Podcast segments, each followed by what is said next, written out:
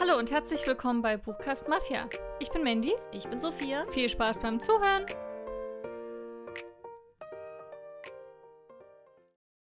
Hallo. Hallo. Willkommen zurück zu einer neuen Folge. Zu einem neuen Lesemonat. September. Ja, es herbstet. Es ist, der Herbst ist jetzt total da, Oktober. Ja, nach dieser Folge schon. Und gerade nach unserem Lesemonat August, der wieder XXXXXL war, der auch wirklich gut bei euch ankam, ähm, hatte ich das Gefühl, diese Septemberaufnahme ging jetzt viel zu schnell und ich habe in dieser Zeit nichts gelesen. Hm. Letzten Monat hatte ich doch meinen Rekord aufgestellt mit 15 Büchern oder so. Im September habe ich kein Buch beendet. Also habe ich null gelesen. Ich habe aber gerade drei, die ich lese, beziehungsweise ein Hörbuch, wo ich auch schon bei 60 Prozent bin. Und bei dem einen Buch fehlen mir jetzt noch 60 Seiten oder so, aber oh, ich bin noch so froh, wenn ich das fertig habe. Hm. Ähm, bei mir lief's gut. Also es war ein gewohnter Lesemonat. Ich habe auch echt irgendwie Lust wieder aufs Lesen. Also generell schon seit Sommer wieder richtig Lust. Und bin wieder voll drin. Ich habe eigentlich immer ein Hörbuch irgendwie laufen und immer so ein Buch bei mir. Wobei ich auch hier mal so zwei Leseflauten, so ein bisschen Leseflauten hatte. Und dann richtig, ähm, es gibt auch diese Arbeitsstreams auf Instagram. So Coworking. ja, genau. Ähm, Tammy Fischer macht das ja zum Beispiel auch ganz oft. Und da habe ich mich wirklich mitunter damit motiviert, bei diesen Büchern, wo ich eine Flaute hatte, okay, nein, du willst die beenden, die sind auch bestimmt gut.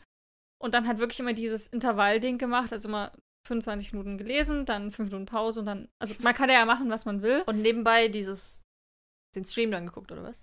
Aber das ist ja auch Coworking, also das heißt, ähm, da ist es eben so, diese, diese Pomodoro-Methode. Die Person arbeitet dann auch oder schreibt oder liest oder was auch immer. Dann wird halt gequatscht und kurz mal weglegen und Pause machen und dann weiter. Ist, glaube ich, auch ein gute, gutes Training für so Fokus. Weil das habe ich einfach mitunter nicht in der Arbeitswoche. Ich Mhm. weiß auch nicht, da trifft meine Gedanken überall hin ab. Und ich will lesen und ich habe auch Lust zum Lesen, aber ich kann es nicht. Und wenn ich das Buch in die Hand nehme, denke ich mir so, ah ja, mein Handy und ich wollte noch das gucken, ich wollte noch dieses machen. Und da ist es echt gut, einfach mal zu sagen, okay, eine Stunde und ich fokussiere mich mal nur auf das Buch. Okay, Und da hilft das voll gut. Schon weil ja am Handy was läuft. Ich habe noch nie gehört, dass das jemand für so Freizeitaktivitäten gemacht hat. Also ich kenne das Ach halt so. auch, dass man dann schreibt währenddessen oder halt irgendwie recherchiert, arbeitet, was weiß ich. So wie man, man sich wahrscheinlich Musik anmacht nebenbei. Ich finde das einfach auch so sehr beruhigend, dann so die Geräusche. Okay, also- interessant. Ähm, ja, finde ich, hat einfach sehr geholfen, um so ein bisschen, wie gesagt, so mich zu konzentrieren auf ein Buch. Weil ich muss mich schon manchmal motivieren, auch richtig bewusst zu lesen und nicht nur Hörbuch zu hören. Ja, ich lese ja immer, also jeden Abend eigentlich, normalerweise. Deswegen muss ich mich da auch nicht so motivieren. Nur wenn das Buch halt nicht so gut ist, dann muss ich mich wirklich motivieren. Aber ich kann abends zum Beispiel nicht länger als eine halbe Stunde lesen, weil ich die ich Tag auch nicht unbedingt, aber ich lese dann jeden Abend eine halbe Stunde. Genau, aber manchmal habe ich ja Lust, so dieses einfach mal nachmittags. Ich habe jetzt mein, mein Arbeitszimmer ist jetzt, Bibliothek ist fertig eingerichtet. Sie ist so schön. Also ich, ich zeige das irgendwann mal auf Instagram. Hast du ja schon, oder? Ähm, Du hast auf jeden Fall mal abgefilmt. das habe ich dir geschickt, aber Achso, echt? Hast du es nicht auf Instagram? nee, habe ich nicht gestellt. Ich Oh. wollte dazu noch mal ein bisschen Real machen und so ein bisschen den Prozess zeigen. Mhm. Habe ich noch nicht gemacht. Also ist noch, für euch ist es noch spannend. Ihr seht vielleicht immer nur so ausschnittmäßig von den Bildern, die wir hochladen jetzt in dem neuen Zimmer. Ähm, genau, aber ich finde es jetzt hier so schön und so gemütlich. Und das ist so dieses, ich will halt hier auch mal tagsüber sein und einfach mal einen Tee machen und lesen. Mhm. Und da ist das so ein kleiner Motivationskick einfach. Gerade wenn das Handy mal anderweitig beschäftigt ist. Wie dem auch sei, auf jeden Fall habe ich dadurch, ähm, bin ich echt gut viel gelesen. Es sind 13 Bücher insgesamt, ähm, wobei ein Bilderbuch dabei ist und vier Graphic Novels, also. Aber auf der anderen Seite ist die ganze Tinten-Trilogie dabei, die ja 1000 Trillionen Seiten hat. Ja, die ist echt fett. Äh, die habe ich echt schnell durch. Soll ich mal erzählen, was ich alles gelesen habe? Leg los. Das fällt ja heute sonst weg. Okay, ich habe einmal äh, Graphic Novel Die Irrfahrten des Rufus Himmelstoß von Uli Österle gelesen. Quiet Girl, Geschichten einer Introvertierten von Debbie Tang, auch Graphic Novel. Mit denen geht's auch weiter. Illegal, die Geschichten einer Flucht von Ian Colfer. Ähm, und Trip mit Tropf von Josephine Mark. Und dann war noch ein Bilderbuch dabei, Jahrmarkt um Mitternacht von Gideon Sterer. Störer. Und an der Bücherfront ist es einmal der letzte, hm, ist nicht der letzte Teil, aber Zerbrich uns nicht von Laura Kneidel. Ist, glaube ich, hier Band 4 dieser Reihe, aber berühre mich nicht und vergiss uns nicht. Ist ja so eine Dilogie quasi in, in sich abgeschlossen. Also zwei Dilogien. Genau, aber in der gleichen Reihe ist ein bisschen. Da kommt auch noch ein Buch raus. Also geht's auch noch weiter. Geht es da wieder um jemand anderen? Ja. Aha. Geht dann um ein anderes Paar. Aha. Dann erscheint er jetzt ähm, nach all den Jahren noch ein vierter Teil in der Tintenwelt-Reihe. Und da war es natürlich wieder Zeit für ein Reread. Und da habe ich, ähm, wie gesagt, die ganze Reihe, die Trilogie gelesen: Tintenherz, Tintenblut und Tintentod von Cornelia Funke. Dann eins meiner ähm, 12 für 23 Bücher, wo ich ja gesagt habe, wenn ich das jetzt dieses Jahr nicht lese, dann dann werfe ich es raus Oha. in meiner, na, weil ich das schon so oft auf irgendwelchen Listen hatte und nicht gelesen habe. Und jetzt habe ich wirklich Panik bekommen, weil ich dachte, oh Gott, vielleicht merken sich die Leute, was ich damals gesagt habe. Ich sollte es jetzt lesen. Und da geht es um Seeking Ships von Tammy Fischer, ist Teil 2 in der Fletcher University-Reihe. Dann auch ein Teil 2, ist so der Monat Reihen irgendwie. Aurora entflammt von Amy Kaufmann und Jay Christoph. Ähm, den ersten Teil der Vampire Academy-Reihe von Richelle Mead, Blutschwestern. Und ähm, ein Buch, was sehr gut für den Herbst passt. Der Exorzismus der Gretchen Lang von Grady Hendrix. Na, ich kann ja stattdessen so ein bisschen über meine Currently Readings sprechen, denn Mhm. es sind ähm, drei Stück, ein Hörbuch. Das Hörbuch ist Cray von Tracy Wolf. Das höre ich jetzt ganz viel, immer wenn ich zur Arbeit fahre und wieder nach Hause. Und das ist perfekt, gerade wenn ich nachts im Dunkeln dann so durch den Park fahre und dann dieses Buch an dieser Akademie höre. Hm. Ähm, dann was das Buch, was mich so ein bisschen in meinen in mein Lesetief geschubst hat, Palace of Silk, die Verräterin von C.E. Bernhard. Das ist der zweite Band der Palace of Glass Reihe. Heißt die Reihe auch so? Ich glaube schon. Palace Saga. Und dann habe ich noch angefangen Herc von Phoenicia Rogerson. Das Buch ähm, ja, erzähle ich später zu. Habe ich jetzt so 100 Seiten von gelesen. Von 400, glaube ich, oder so. 380, ja, also ein Drittel plus minus. Hm. Ja. Aber es war auch gerade einfach stressig. Mein Studium neigt sich ja dem Ende zu. Ich habe gerade jetzt Prüfungen, die anfangen, meine ähm, wie Masterarbeit, meine Staatsexamensarbeit, die jetzt fertig werden muss und dieses ganze Drumherum und Vorbereitungs- und da lese ich ja auch ganz viel und schreibe ganz viel. Das ist dann irgendwie nicht mehr so zum Lesen gereicht hat. Ich habe dann lieber Filme, Serien geguckt. Das ist auch völlig in Ordnung. Ja, Bisschen zur Streuung. Egal in welcher Hinsicht, ist doch gut. genau. Ähm, Das ja, heißt, ich, du darfst erzählen und ich werde kommentieren und dann zwischendurch mal meine Currently Readings reinwerfen. okay. Ähm, ja, ich fange mal an. Mit was fange ich denn an? Fängst du nicht chronologisch an, wie immer? Na, ich behandle vielleicht mal kurz die ab, die schnell gehen. Und damit wir hinten raus mehr Zeit haben. Ich keine Ahnung. Ich fühle mich ein bisschen unter Druck gesetzt, weil ich so viel habe. Und ich nicht so mag, Monologe zu lesen. Und außerdem fühle ich mich total schlecht, weil das Buch, was dich in der Leseflaute gestürzt hat, das ist, was ich dir quasi rausgesucht habe, zur Auswahl gestellt habe. Ja, was weiß man ja vorher nicht. Ja, aber ist irgendwie voll doof. Naja, gut, ich fange einfach an mit Jahrmarkt um Mitternacht. Das ist zwar ein Bilderbuch, aber ich würde kurz was dazu sagen wollen. Von Gideon Störer, Sterer. Alle erwähnten Bücher hier im Podcast gibt es nochmal auf Instagram im Highlight und in der Story. Also guckt da gerne vorbei, wenn ihr die Titel jetzt nicht ähm, genau versteht. Jahrmarkt um Mitternacht ist ein Bilder, äh, ist ein textloses Bilderbuch. Richtig cool, dass man wirklich nur die Bilder und die erzählen die Geschichte. Und mir ist das Buch aufgefallen, weil das ein unglaublich tolles Cover hat in der Bibliothek.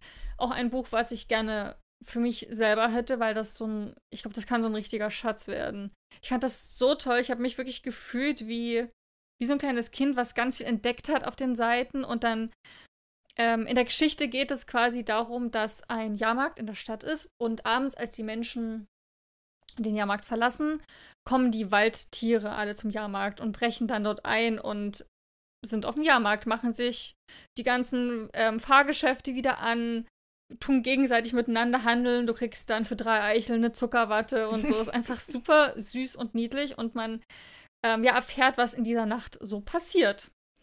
Wovon die Menschen halt nichts erfahren werden. Und es ist so niedlich, weil man hat wirklich die Bilder, gerade weil es ja textlos ist, sind so detailliert und schön und man hat immer wieder Sachen, die man da entdecken kann. Und es gibt tatsächlich auch mehrere so kleinere Geschichten in den Bildern. Also man, wenn man darauf achtet, sieht man, dass man so manche Tiere richtig begleitet von Bild zu Bild, was sie machen da in dieser einen Nacht. Was ich sehr schön fand und ich glaube, das lädt echt ein zum drüber sprechen, diskutieren und ist halt wundervoll für den Herbst. Ich hatte so, ich finde, ich weiß gar nicht, was das ist. Vielleicht liegt es auch an diesen ganzen Karawał und hier der Nachtzirkus Büchern, aber ich finde, so Zirkus und Jahrmarkt ist für mich voll das Herbstding. Hm. Wenn es so nach Popcorn riecht und so diese ganzen Gaukler und es ist schon ein bisschen dunkler. Ich war ja auch mal zu einem Weihnachtszirkus, fand ich auch mega toll. Ich war so richtig, ich dachte, oh mein Gott, wie eine Fantasy-Geschichte. so diese großen Zelte und alles ist beleuchtet und überall passiert was und irgendwo so wird ähm, Feuer gespuckt. Und ich finde, ich liebe diese Atmosphäre und dieses gemütliche, dunkle, aber auch so ein bisschen Wug, leicht gefährlich. Ich weiß nicht, was mich da erwartet. Finde ich, passt einfach richtig in den Herbst rein. Also voll, voll schön. Kann ich nur empfehlen. Jahrmarkt um Mitternacht. Süß. Dann vielleicht die Graphic Novels mal so als einen Punkt. Ähm, da habe ich ja ähm, Anfang des Monats Die Irrfahrten des Rufus Himmelstoß gelesen von Uli Österle. Ähm, das war ein Buch, weil wir dazu eine Veranstaltung hatten in der Bibliothek das ähm, habe ich so ein bisschen in Vorbereitung gelesen und ich dachte mir so, ach, Graphic Novel, warum nicht? Ein bisschen über den Tellerrand blicken, weil das, glaube ich, eine Graphic Novel gewesen ist, zu der ich nicht gegriffen hätte. Es geht in der ähm, Geschichte um ähm, Rufus, Himmelstoß, und der ist so ein, ja, der wird hier so betitelt als egozentrischer Frauenheld, der ähm, verkauft irgendwelche Markisen und lebt völlig über seinen Verhältnissen. Also er hält sich für den größten Macker der Geschichte. Ähm, klingelt da, wie gesagt, bei den ganzen Haushalten immer und dann machen ihn die Frauen auf, die es anscheinend völlig nötig haben und dann, weißt du, hat er, also es ist einfach furchtbar unangenehm, der, der, der Typ. Und ähm, natürlich ähm, kann er sich auch nicht bremsen, verliert sich in Geldschulden, ähm, ja, belügt auch seine Frau und seinen Sohn und baut ähm, in ja, während er volltrunken ist, einen Unfall. Und das ist so der Anfang vom Ende. Also er wird dann auch rausgeschmissen von seiner Frau und landet auf der Straße. Und dann geht es zum großen Teil, also gerade die zweite Hälfte in der Graphic Novel, um Obdachlosigkeit und wie so, wie er so überlebt auf der Straße und wie das so für ihn ist. Und ob er denn mal eine Landkurve hat oder nicht. Ähm, genau, das parallel wird es noch aus der heutigen Sicht erzählt, ähm, um einen Comic-Künstler, der ähm, ja diese Geschichte aufschreiben will und irgendwie nicht so richtig weiß, wie er das schreiben soll. Und tatsächlich ist das Buch auch autobiografisch, denn ähm, Uli Österle ist ja eben selber Comic-Künstler und sein Vater war auch obdachlos. Also die hatten 20 oder 30 Jahre keinen Kontakt miteinander. Krass. So als, als Kind war er so war sein Vater der Held für ihn, der ihn vergöttert hat, eben wie in der Geschichte ja auch, weil er kauft da immer die tollsten Spielzeuge und er ist immer der Nette und der Gute, sagt, ja, wir machen, wir machen das und das und die Mutter ist eher die, die immer meckert und warum kommst du so spät und immer, immer Stress macht, gefühlt für ihn als Kind. Ähm, deswegen der Vater war mal der Held und dann war er eben lange Zeit weg und irgendwann ähm, entweder hat er eine Todesanzeige, auf jeden Fall hat er dann eben mitbekommen, okay, da war so und so lange auf der Straße, auch in einem anderen Ort. Und ja, ist dann eben verstorben und jetzt so ein bisschen ist das so die Geschichte dazu. Und wir hatten das auch in Kooperation mit dem Dresdner Nachtcafé. Das sind ähm, so ein Verbund Menschen, die kümmern sich ähm, von, ich glaube, Oktober bis März oder September. Also jetzt in der kalten Jahreszeit kümmern die sich ähm, um Obdachlose, die dann in Kirchen reinkommen und dann eben Mahlzeiten bekommen, duschen können, schlafen können. Genau. Hm, und da war gut. das ganz, ein ganz gut passendes Buch. Ähm, mir hat's, ich weiß nicht, ob ich sagen kann, mir hat's gefallen, weil das so schlimm war zu lesen. Also es war ein unangenehmes Buch in jeder Hinsicht. Mhm. Ich fand Rufus so abschreckend und furchtbar und wirklich dieser Also ich, ich, ich weiß nicht, wie ich das. Also an sich war niemand sympathisch in dieser Geschichte. Aber mir ist halt aufgefallen, dass ich schon es gut gefunden hätte, wenn es wenigstens so eine nette Frau gegeben hätte. Weil die Frauen in dem Buch waren, entweder haben die mit dem Typen geschlafen, dass die sich total so angebiedert haben. So. Mhm. Also alle fremdgegangen sind ihren Ehemännern, während die auf Arbeit waren. Oder es waren in Form von Studentinnen, die sich da von ihm alles bezahlen lassen. So Sugar Babes. Ja, so ein bisschen so halt in so einem Club, so dieses Partygirl-mäßige. Oder es gibt am Ende noch eine Ermittlerin, die aber, das ist zwar die Chefin so, aber die ist völlig, ähm, die hat einen Bluthochdruck wahrscheinlich von 300, die ganze Zeit immer nur am Rummaulen ist und sehr ich weiß nicht. Also ich fand es so ein bisschen, ja, es gab halt niemanden, mit dem man sympathisiert so hat. Und es hat mir irgendwie schon gefehlt. Ich fand es halt krass, was passiert ist. Ähm, und wie schnell das gehen kann von einem funktionierenden Leben zur Obdachlosigkeit. Wobei bei ihm war es ja schon nicht mal so richtig funktionierendes Leben. Die hatten ja schon Schulden gehabt. Aber ich glaube, man unterschätzt das auch, wie schnell das geht. Mhm.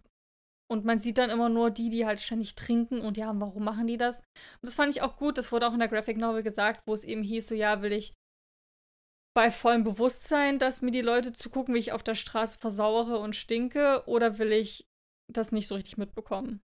Und es hält halt warm und lässt einen vergessen. Ist schwierig, ähm, aber ja, ich habe jetzt dreieinhalb gegeben. Ich weiß nicht richtig, was ich da geben soll. Willst du es denn weiterempfehlen? für das Thema schon. Aber es ist wirklich kein Buch, wo man sich hinterher gut fühlt oder denkt, so, oh ja, es hat mich emotional voll mitgenommen. Es ist eher so ein.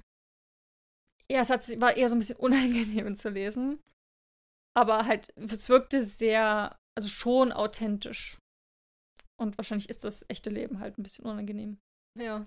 Ja, ist schwierig, aber ich würde schon weiterempfehlen, aber ja, wahrscheinlich, wenn einen das interessiert glaube jetzt so, wenn man nichts damit am Hut hat und sich auch nicht dafür interessiert, weiß ich nicht, ob man das da so gut finden würde. Na, vielleicht mal, um sich da so reinzuversetzen, Perspektive wechseln und so. Ja, dafür auf jeden Fall. Da kommt jetzt auch noch ein zweiter Teil raus. Hm. Äh, genau. Und dann sollen es, glaube ich, vier Bände werden, aber mal schauen. Auf der anderen Seite, welche Graphic Novel super, super, super gut war, oder Comic, ähm, ist Quiet Girl, Geschichten einer Introvertierten von Debbie Tang das Buch war auch ein Zufall. Irgendwie hatte ich nach ähm, hier dem von Buch, der ein Graphic Novel mit Rufus, hatte ich irgendwie total Lust auf noch eine andere. Einfach. eine ich weiß, fröhlichere. Ich war, ja, ich war irgendwie voll in diesem Graphic Novel Modus, hab dann bei uns auf die Regale abgeguckt und hab dann so, ah, das klingt süß und toll. Und ich fand, der, dieser Zeichenstil in Quiet Girl ist so cute und süß hm. und authentisch und echt und ich finde es so niedlich. Ähm, ja, und da geht es eben um Debbie, also ist auch autobiografisch, denn Debbie Tang schreibt über sich selber und zeichnet sich auch selber und erzählt so ein bisschen von ihrem Leben, so als Studentin und wie es eben so ist als Introvertierte, ne, dass eben Gruppenprojekte immer ganz unangenehm sind oder dieses Gefühl, wenn der Hörer plötzlich klingelt oder du musst irgendjemanden anrufen und dann brauchst du schon tausend Jahre, um den Hörer in die Hand zu nehmen. Und dann freust du dich, oh puh, derjenige ist nicht zu Hause, machst, hast es geschafft für den Tag und dann wirst du zurückgerufen und diese Angst dabei. Ja, das kenne ich aber auch. Ähm, oder so dieses, so Bücher sind meine Freunde und einfach der schönste Tag ist, wenn man, wenn es regnet, weil dann kann man nicht rausgehen. Oder es stürmt, man hat also eine Ausrede, warum man definitiv nicht kann zu irgendjemanden. Und man kann sich einfach einmurmeln zu Hause und in seiner, in seiner Bettenburg und alleine sein. Das fand ich einfach sehr süß. Ähm, ja, und da waren ganz, es sind verschiedene Comics, es ist nicht unbedingt eine Geschichte, die erzählt wird, sondern immer so aus, Ausschnitte aus dem Leben. Ähm, bis hin, ja, wirklich auch so von dann die erste Liebe finden und heiraten und dann später zusammenleben, Familie, also ist wirklich alles dabei. Und ich glaube, wer Bücher liebt und introvertiert ist, der hat da seine Zeit seines Lebens. Ich habe so viel gelacht, hab mich, war so gerührt und habe mich echt verstanden gefühlt. Ich habe dir Comics davon vor, also gezeigt. Geschickt bei WhatsApp. Genau. Und ich fand, du bist ja eigentlich das Gegenteil, du bist ja schon eher extrovertiert. Und ähm, diesen einen Comic, den ich so mega gut fand, den hast du nicht verstanden. Und das fand ich immer sehr bezeichnend. Und deswegen würde ich auch wahrscheinlich sagen, wenn man halt ich meine, ich bin nicht so, ich habe mich jetzt nicht in allem hundertprozentig wiedergesehen. Ich habe kein Problem mit Telefonieren. Siehst du, das habe ich zum Beispiel. Ja. Wo ich eher extrovertiert bin. Ich hasse es, irgendwo anzurufen. Aber ich glaube, das ist eine Trainingssache, weil ich das schon, als ich 19 war, hatte ich halt so einen Job, wo ich ständig ans Telefon gehen musste. Und dann war es ein bisschen weniger und jetzt ist es halt wieder super intensiv. Und ich habe, ähm, wir haben ja so Azubis bei uns in der Bibliothek. Und da zum Beispiel auch, die hatten, boah, die hatten so eine Abneigung vom Telefonieren und immer rangehen. Und da war dann richtig meine Aufgabe, so immer wenn es klingelt, sollen die rangehen. Und es hast richtig gemerkt, wie so die Pumpe ging und wie die überhaupt keine Lust hatten. Mhm. Und jetzt, drei Monate später, es klingelt, einmal bimmelt und die nehmen den Hörer in die Hand und gehen ran. Und da war ich letztens so erschrocken, wo ich dachte so, wo kommt denn das her? Weil ich diesen, irgendwas habe ich anscheinend dazwischen verpasst. Ja. Ähm, und dann meinten die so, ja, ist wirklich gar nicht mehr schlimm. Also, weil ich habe ihnen das gesagt, nämlich mir ging es genauso. Das geht super schnell weg. Und die meinten wirklich, ja, nee, stimmt. Ja, auf Arbeit ist auch was anderes. Da habe ich ja auch voll die Routine. Da weißt du auch immer, was du sagst und was, Hm. womit die zu dir kommen. Ich meine, theoretisch, wenn du beim Zahnarzt anrufst, weiß ich auch, was ich sage. Aber da bin ich aus irgendeinem Grund, ich habe da so einen Hass. Und ich muss mir vorher auch verstehe ich. Ja, generell zum Beispiel jetzt. Muss mir vorher wirklich überlegen, was sagst du jetzt? Und dann gehe ich das im Kopf durch. Ich habe mir auch schon Notizen gemacht, was ich sagen Mhm. werde. Und bin wirklich, also wenn die nicht rangehen, ist so, puh, überlebt. Und dann aber gleichzeitig, scheiße, das heißt, du musst dann nochmal anrufen. Ich bin mittlerweile da so befreit. Ich denke mir, ich habe ein Problem, ich rufe an. Also ich Hm, bin. ich schreibe lieber zehn E-Mails. Nee, weil ich so eine Zeitverschwendung. Auch letztens bei der war was wegen so halt Bank. So wollte ich mal irgendwas von, von meiner Bank wissen. Und wirklich so, ja, ich könnte jetzt googeln. Aber ich kann auch schnell die Service-Hotline anrufen. Und die rufen dich ja sofort zurück. Also ist sehr entspannt. Oder Amazon ist auch super entspannt. Die rufen dich instant zurück. Ist sehr cool. Ähm, und dann bin ich immer so, habe ich nicht mal eine halbe Minute telefoniert, habe alles erfahren, was ich wollte. Und das war's. Und dann bin ich glücklich. Aber ja, das ist ein Skill. Und aber wie gesagt, deswegen meine ich ja, es ist nicht alles hundertprozentig.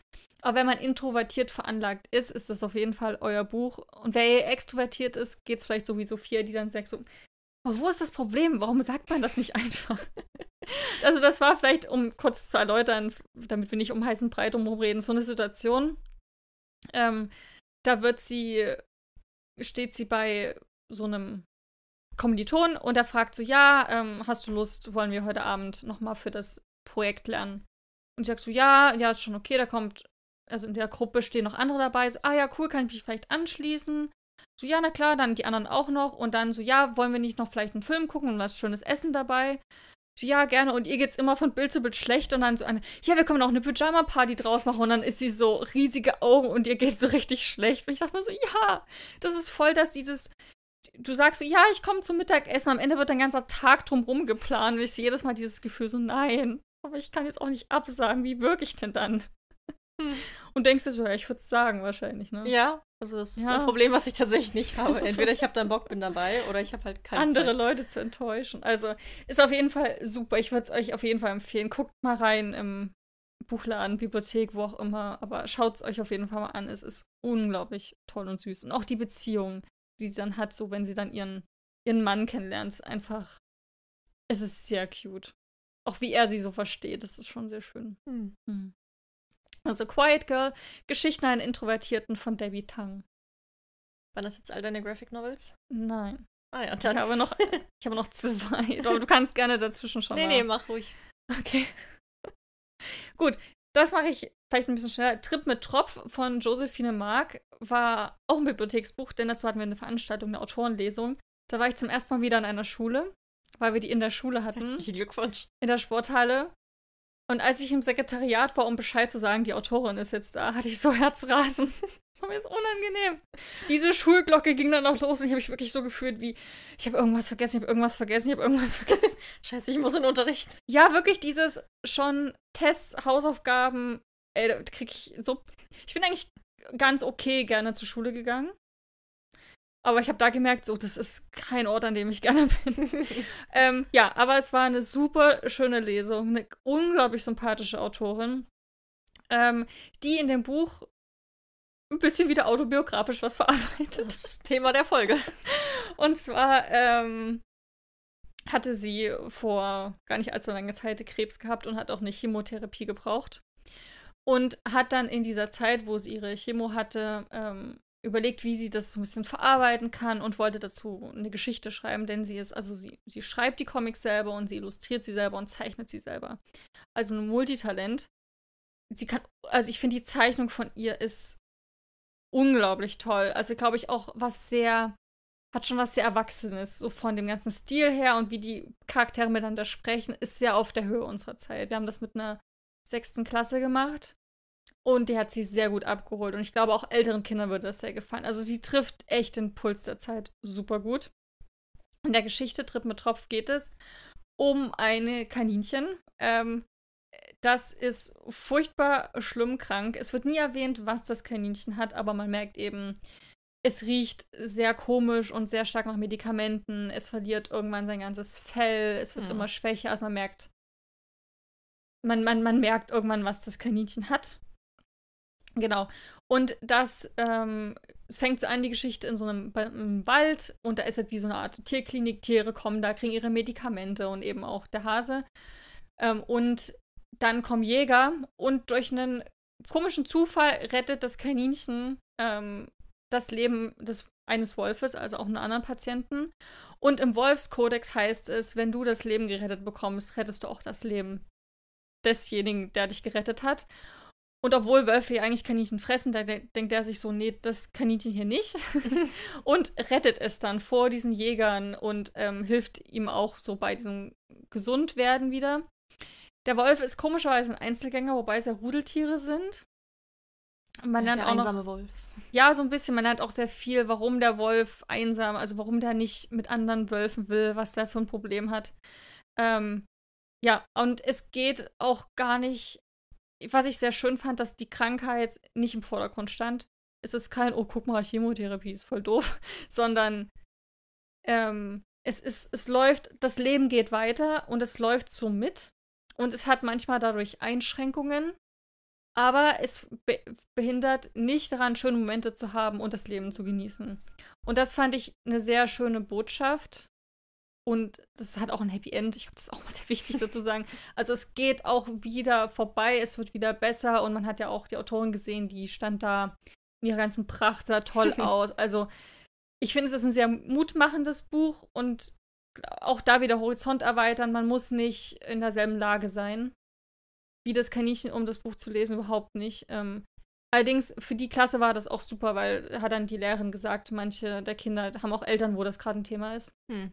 Und ich glaube, da war das das perfekte Buch, weil es einfach auch so lustig war. Wir haben so, wir haben so viel gelacht alle. Alleine die Situationen sind so komisch zwischen den beiden.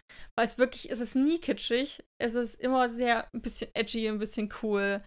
So, der einsame Wolf, aber sehr authentisch. Also ich fand das sehr süß und sehr cool. Hat mir einfach sehr gut gefallen. Und dieser Tropf, der halt immer überall mitkommt. weil ohne Tropf geht's nicht. Und dieses Kaninchen, was einfach eigentlich nur seine Ruhe haben okay, will. Es, es, geht also wirklich um den Tropf, an dem Ja, es ist der, der Trip mit Tropf. Also ich habe überlegt, heißt das Kaninchen Tropf erstmal? Nee. Bevor also du dann erzählst, machen, worum es geht. Die machen einen Trip mit diesem Tropf. Ah ja. Der Tropf muss immer mit, weil das Kaninchen hängt da dran. Mhm. Ähm, ja, also es ist sehr, sehr cool gewesen. Mochte ich fünf Sterne, es war ist gut. So, letzte Graphic Novel. Ja, dann darf ich auch wieder reden. du kannst auch jetzt schon reden. Nein, nein, mach du erstmal, weil du hast doch dann so viele Romane auch noch. Ja. Okay.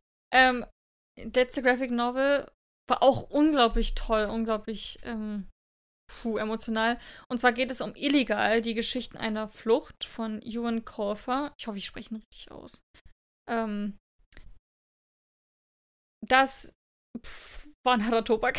Mhm. Es geht ähm, um Ebo und ähm, die Geschichte wird so ein bisschen parallel erzählt es fängt damit an, dass er auf einem Schiff ist, aus einem Schlauchboot. Mit ganz vielen anderen. Das Schlauchboot ist total vollgestopft und man erfährt eben, okay, dass sie auf dem Weg sind in ein besseres Zuhause, als wo sie herkommen. Ähm, und er sucht seine Schwester, die ist ähm, schon seit Monaten fort und keiner weiß, was mit dieser Schwester ist. Und dann springt die Geschichte zurück und man erfährt eben, okay, der wohnt in seinem Dorf in Afrika und ähm, sein Bruder ist jetzt auch verschwunden. Der hat sich auch abgesetzt. Der ist auch ähm, auf dem Weg nach Europa, so wie das jetzt alle machen. Er hat genug angespart, um eben diesem Leben ja, zu hinterlassen. Und ähm, dann ist Ebo halt wirklich ganz allein durch seine Mutter und sagt dann eben, okay, ähm, mich hält jetzt hier auch nichts mehr. Ich will zu meinen Geschwistern, weil das noch die sind, die ich habe. Genau, und erzählt eben die Geschichte einer Flucht, äh, wie der Titel schon sagt. Und das war so krass und so ein wichtiges Buch. Und das ist auch so ein Buch, wo ich das Gefühl habe, egal was ich jetzt erzähle, ich werde dem nicht gerecht. Weil man das nicht so richtig in Worte packen kann. Ich dachte mir danach, dass das Buch auf jeden Fall zu einer Pflichtlektüre sein sollte für alle Menschen. Einfach um mal so ein bisschen wieder das Bewusstsein zu schärfen, warum Menschen flüchten, warum das ein Thema ist. Und ich fand das so auch super interessant realistisch gemacht. Solche Ebo kommt nicht von einem, keine Ahnung, das jetzt im Urwald gelebt hat oder im Dreck oder so. Da kommt, die hatten auch Häuser und er hatte auch eine Schule, zu der er immer gegangen ist und Kleidung und alles. Aber ähm, dann kursieren eben so Sachen über Europa und was du für deine Arbeitsleistung, die du bringst am Tag, auch haben könntest. Nur an einem anderen Ort auf der Welt. Und eben ein besseres Leben. Und warum er sich auf den Weg macht. Und ja, ähm, Flüchtenden wird hier so viel Mitgefühl gegen, also entgegengebracht. Und eben auch erzählt, so warum passiert das so und so und warum, so wie kommen die in verschiedene Länder, wie sind da die Etappen und obwohl die Geschichte fiktiv ist, also am Ende steht dann auch noch mal so ein bisschen Erklärung, warum, weshalb, wieso, sind die ganzen Sachen und die Details und Etappen seiner Flucht alle wahr.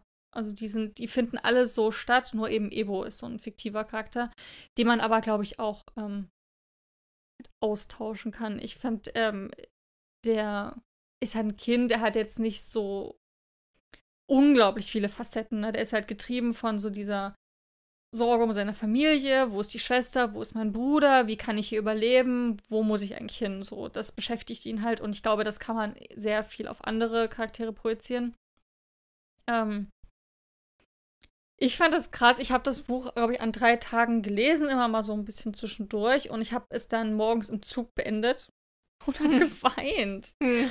und das finde ich, hätte ich nie nicht gedacht. Also klar, es ist eine emotionale Geschichte und so kein Thema, aber frühmorgens, es war um halb acht oder so, im Zug, im öffentlichen Verkehrsmittel, dass ich mich da plötzlich beim Wein erwische, fand mhm. ich irgendwie. Hätte ich nicht gedacht, auch weil es eine Graphic Novel ist. Also auch wenn man, ich habe das Buch schon häufiger mal in der Hand gehabt und ich fand es jetzt nicht so oft vom Zeichenstil jetzt unglaublich emotional, sondern halt so ein, ja, es ist halt so ein, so ein wichtiges Buch, was es halt eben gibt. Aber ich hätte nicht gedacht, dass man so mitfiebert mit den Charakteren und am Ende wirklich das Gefühl hat, okay, den Ebo, den gibt's richtig und den kann man, den kann man irgendwo treffen. So, also es wirkt unglaublich echt, also fand ich richtig krass. Und eben auch so diese Etappen, die er durchläuft und auch schon, wenn er durch die Sahara fährt und diese ganzen Schleusergruppen und was die verlangen und wie so dieser Weg ist von einem Flüchtenden, ähm, war einfach krass. Und man weiß ja auch, wie das dann weitergeht, selbst wenn sie es dann irgendwann schaffen. Und das fand ich einfach alles nur sehr traurig und sehr deprimierend. Und hat nochmal echt mich auch viel zum Nachdenken angeregt. Und ich würde das uneingeschränkt empfehlen. Also wenn ihr nur einen Hauch Interesse habt für dieses Thema, was ja eigentlich tagesaktuell ist, mhm. würde ich es unbedingt empfehlen. Und ich glaube, ihr werdet es genauso lieben wie ich. Illegal die Geschichte einer Flucht von Ion Kolfer.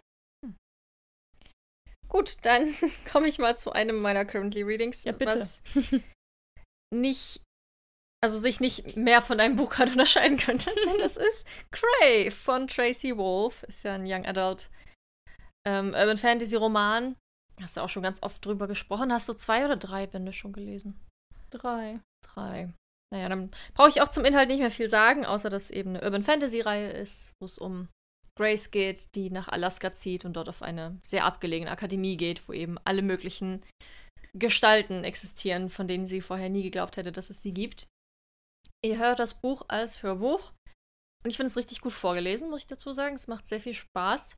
Aber auch so vom, vom Inhalt und vom Schreibstil, es fühlt sich sehr jung an, ähm, sehr humorvoll, auch locker geschrieben. Ich habe vor allem auch beim, beim Hören so viele Gedanken. Ich habe bei Goodreads jedes Mal, wenn ich ähm, auch nur 3% gehört habe, habe ich immer irgendwas hingeschrieben bei meinen Anmerkungen. Folgt mir gerne auf Goodreads. ähm, ich glaube, wir sind bei Instagram verlinkt, ne? Im, ja, in der Bio. Ja, und habe damit unter auch so Gespräche geführt mit Leuten. Zum Beispiel es ist so ein Ding, dass Grace in diese Akademie, was ja ein Internat, eine Schule ist, einfach nicht zum Unterricht geht. Das ist mir Ja. so sehr aufgefallen. Die ist da, ich glaube, zum ersten Mal im Unterricht bei 40 Prozent. Und dann, ich war schon so, Halleluja, endlich geht sie in, die Unter in den Unterricht. Dann ist sie einen Tag da und bumm, ist sie wieder freigestellt, weil was passiert. Ich bin einfach Action geladen. Ja, wirklich. Ich bin jetzt bei 60 Prozent. Sie hat genau einen Tag im Unterricht verbracht. Sie war jetzt auch noch nicht so viele Tage da. Also ist krass, wie detailliert so jeder Tag beschrieben ist. Und es passiert sehr viel. Ähm, mich nervt ein bisschen, dass sie so sehr immer in Situationen kommt, aus denen sie gerettet werden muss. Obwohl es irgendwie auch logisch ist, weil sie ja so als normales Mädchen da ist, an so einer krassen Akademie, wo alle super krass sind. Aber es nervt mich auch so ein bisschen. Ähm, macht aber trotzdem richtig viel Spaß. Also ich habe mich da von Anfang an total reingefühlt. Ich finde, es ist auch sehr bildlich geschrieben. Ich habe ja vorhin schon mal erwähnt, ich höre das ganz oft so dann nachts um 23.30 Uhr, wenn ich durch den Park fahre und dann sehe ich da so einen Igel langhuschen und dann geht es darum, wie sie nachts irgendwie durch dieses krasse Schloss schleicht ähm, und dann Vampire lauern und was weiß ich nicht alles. Also schon sehr atmosphärisch, mag ich sehr gerne. Was ich ein bisschen seltsam finde, ist, dass es immer so so Meta versucht zu sein. Da waren schon so viele Situationen, wo irgendwie geschrieben wurde, ja, ich benahm mich gerade wie so ein dummes ähm, Mädchen in irgendeinem schlechten Film oder so. Aber das ist ja hier kein Film, das ist das wahre Leben. Ich so, ja, come on. Oder jetzt neulich war auch wieder so ein Satz, ja, ich fühlte mich, als wäre ich in einem Fantasy-Roman gelandet. Ich so, ja, bist du ja auch. Aber ich hätte gedacht, dass das so mit Absicht ist, so dass die Autor, also Tracy, sich so bewusst ist, was sie schreibt und wie sie es schreibt. Und ich finde es cool, dass sich das Buch nicht zu ernst nimmt, auch wo ihr Twilight gibt. Das sind so Momente, die Ich haben einfach gedacht, da Spaß passiert gemacht. noch mehr. Aber ich finde es einfach, es ist einfach unglaublich unterhaltsam und lustig. Und die Kapitelüberschriften. Ja, stimmt. Sind die nicht das. Allerlustigste überhaupt? Ich muss jedes Mal, so, also du hörst das Hörbuch, aber ich beim Lesen, ich muss da jedes Mal so lachen, wenn ich die neue Überschrift lese. Mhm. Das ist großartig. Ich habe nur das Gefühl, also das Buch ist schon sehr klischeegeladen. Und dann kommt halt so eine Szene, wo gesagt wird, ah, das ist ja voll der klischeeige Moment, aber hey, es ist das echte Leben. Und ich finde, es ist halt trotzdem noch ein Klischee, auch wenn du so darauf aufmerksam machst. Aber ich, das es ist ja mit Klischee Absicht, so dieses Tracy, die dir sagt, jo, das ist Klischee, weiß ich selber. Haha, lustig. Ja, manchmal wünschte ich mir, es wäre ein bisschen weniger Klischee, weil ist es halt noch- auch sehr vorhersehbar ist, so dieses, wie sie da hinkommt. Und ähm, was mich auch, also ich hätte mir gewünscht, sie hätte früher erfahren, was Sache ist, weil sie wirklich sehr lange so auf dem Schlauch steht und nicht weiß, was ist da. Und man als, als Leserin, als Leser Ja, du weißt es sofort. weiß ja von Anfang an, hey, worum es geht. Ja, es ist übernatürlich. Vampir, ne? Ja, genau. und da hätte ich mir gewünscht, das wäre ein bisschen eher aufgedeckt worden und da ging es mehr um das. Ich fand es halt so lustig, dass sie das Ganze. nicht checkt, dass alle das wissen und er schenkt dir Twilight und sie, verstehe ich nicht. Ja. Das lässt die auch immer so ein bisschen doof dastehen, ne? ja, Ist ja auch logisch, im echten Leben würde ich jetzt auch nicht vermuten, nur weil jemand sehr kalt ist und nichts isst gerade, dass er ein Vampir ist. aber wenn er dir Twilight schenkt, wärst du so ein Ding, Ding, Ding. Hier, das ist ein gutes Buch, da stehen viele wichtige Sachen drin. Sehr, aber ist das so? Sind sie Glitzervampire? Das wurde bisher noch nicht gesagt. Das weiß ich nicht, ob sie Glitzer Weil welcher Vampir würde denn Twilight verschenken und sagen, hier, lies mal, ist wichtig. Naja, ich glaube eher so ein. Ich finde es einfach lustig, dass Vampire Twilight lesen in der Geschichte. Mhm. Weißt du, ob die sich dann totlachen oder denken, so, ja, das ist schon gut beschrieben hier, dass er sehr schnell ist und ein Volvo fährt, ja, hm, ist auch mein Auto Naja, in. Vampire Diaries gibt es doch die Szene, wo sich Damon lustig macht über Twilight und das ist. Echt? Ja, ja, in der ersten Staffel schon. Dann ist es so, ach ja, diese Bella, die steht voll. Nee, dieser Edward steht voll unter Bellas Fuchtel und was sind das für Vampire? Ach, das weiß ich gar nicht mehr, ist ja lustig. Ja, ja. Ja, ähm, auf jeden Fall. Was, ich stimme dir voll zu, das finde ich nach wie vor sehr schade in der Reihe. Der Unterricht wird nicht mehr. Hm. Ich glaube, du bist schon am Peak angekommen. Das finde ich fast Oh, ein wow. bisschen schade. Man erfährt immer nur, welche Fächer es gibt und dass sie dafür lernt und dass sie da Arbeiten schreiben muss und dass sie da hingeht. Aber ich hätte auch mir gewünscht, dass man mehr am Unterricht teilnimmt, dass man Ja. ein bisschen mehr über die Geschichte erfährt, so. Ähm, aber ich meine, das Buch ist schon fett genug, also vielleicht Ja. ist es auch gut, dass wir das nicht auch noch haben. Ich kenne das nur so von diesen anderen Büchern, die so an übernatürlichen Akademien spielen. Also jetzt Harry Potter oder ich habe ja auch Vampire Academy gelesen oder House of Night, da sind ja auch an so einem Institut, wo die das alle lernen. Ich finde immer diesen Unterricht super spannend, gerade wenn es Ja. andere Fächer sind als jetzt Deutsch und Mathe. Zu sehen, was die da machen und wer das unterrichtet und Ja. was es da zu wissen gibt, ist einfach also sehr viel Weltenbau und sehr interessant und sehr komplex. Ja. Das finde ich ein bisschen schade.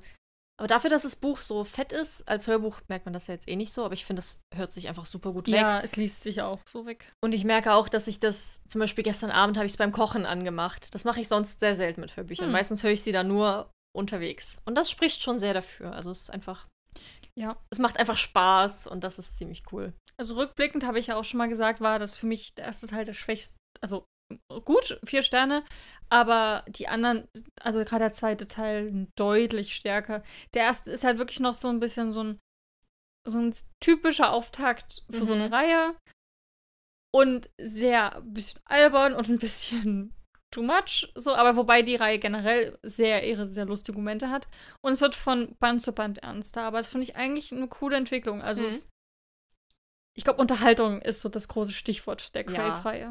So, macht- Ist jetzt macht nicht besonders Spaß. tiefgründig oder irgendwas, aber cool zum Abschalten. Ja. Genau, Crave. Tracy Wolf. Freue mich, dass du das auch liest. Da kannst du ja dann im ok Lesemonat Oktober noch ein endgültiges Genau. Feedback geben. Ich habe es auch auf meinem Want to Read ähm, Herbst. Ja, perfekt. Genau. Dann ähm, schließe ich mal, ich wollte sagen, eine Reihe ab, aber da kommt ja noch einer. Also zerbrich uns nicht von Laura Kneidel. Das ist, wie gesagt, Band 4 der Berühre mich nicht Reihe. Habe ja auch schon im letzten Lesemonat über Teil 3 gesprochen. Also über die neue Dilogie innerhalb der Reihe mit April und Gavin. Ähm, habe ja aber auch schon gesagt, dass man das auf jeden Fall in der Reihenfolge lesen sollte, weil man sich sonst die anderen ersten beiden Bände komplett spoilert, wenn man die noch vorhat zu lesen. April und Gavin ähm, waren fantastisch. Ich fand den zweiten Band jetzt noch besser als den ersten. Die haben einen richtigen Her Platz in meinem Herzen. Das hätte ich niemals gedacht. Ich dachte mir am Anfang so, ja, okay, eine Fortsetzung. Hm, ich fand die Dialogie eigentlich super, wie sie war. Weiß nicht, ob ich das brauche. Und nach Band 4 dachte ich mir jetzt so, oh mein Gott, danke, dass ich das noch bekommen habe. Ich finde wirklich, Laura Kneidel hat einen unfassbar guten Schreibstil. Ich habe zwei Regalböden in meinem Bücherregal mit ihren Büchern voll. Echt? Ja, genau hinter dir. Ah ja. Eins, zwei. Und mir ist einfach aufgefallen, dass ich alle Bücher so richtig, richtig gut von ihr finde und jetzt auch wieder gemerkt habe, Zerbrich uns nicht hat so eine richtige Messlatte nochmal gesetzt für New Adult. Also ich bin jetzt richtig seitdem wieder im New Adult Fieber Hm. und merke, ah, das kommt nicht an Zerbrich uns nicht ran. Vielleicht, vielleicht das Buch, vielleicht das Buch. Also es macht so richtig, hat so richtig Spaß gemacht. Ich fand die Botschaft super. Also wie es umgesetzt war. Es geht hier um Armut und um Süchte und ja, so ein bisschen, ja, schon wieder Obdachlosigkeit, aber Armut spielt eine größere Rolle und also gerade in bei Gavin und ich fand das so sehr sensibel und einfühlsam umgesetzt, auch sehr authentisch und ich habe mit ihm so mitgefühlt und mitgelitten und fand ihn als so einen starken Charakter. Aus beiden Sichten ist es wieder erzählt. Und ähm, ich fand es einfach auch sehr gut, dass sie, also Laura Kneidel, das so ein bisschen klar gemacht hat, dass nicht alles automatisch gut wird, nur weil du in einer Beziehung bist. Hm, Das ja, ist ja auch manchmal. Wie viele Bücher haben wir, wo die Charaktere eine problematische Vergangenheit haben und dann verlieben die sich und dann reden sie in dem Moment mit ihren Eltern und es kommt alles wieder gut. Ja, oder so, sie hat ihn geheilt, weißt du, sie hat Ja, gar nicht unbedingt das, aber das alles. gelöst. So, du bist jetzt in einer Beziehung und jetzt klappt es auch in deiner verkorksten Familie, jetzt klappt es auch plötzlich im Job, in der Uni. Es kommt alles zusammen. Ich verstehe das auch, dass man halt ein Happy End machen möchte.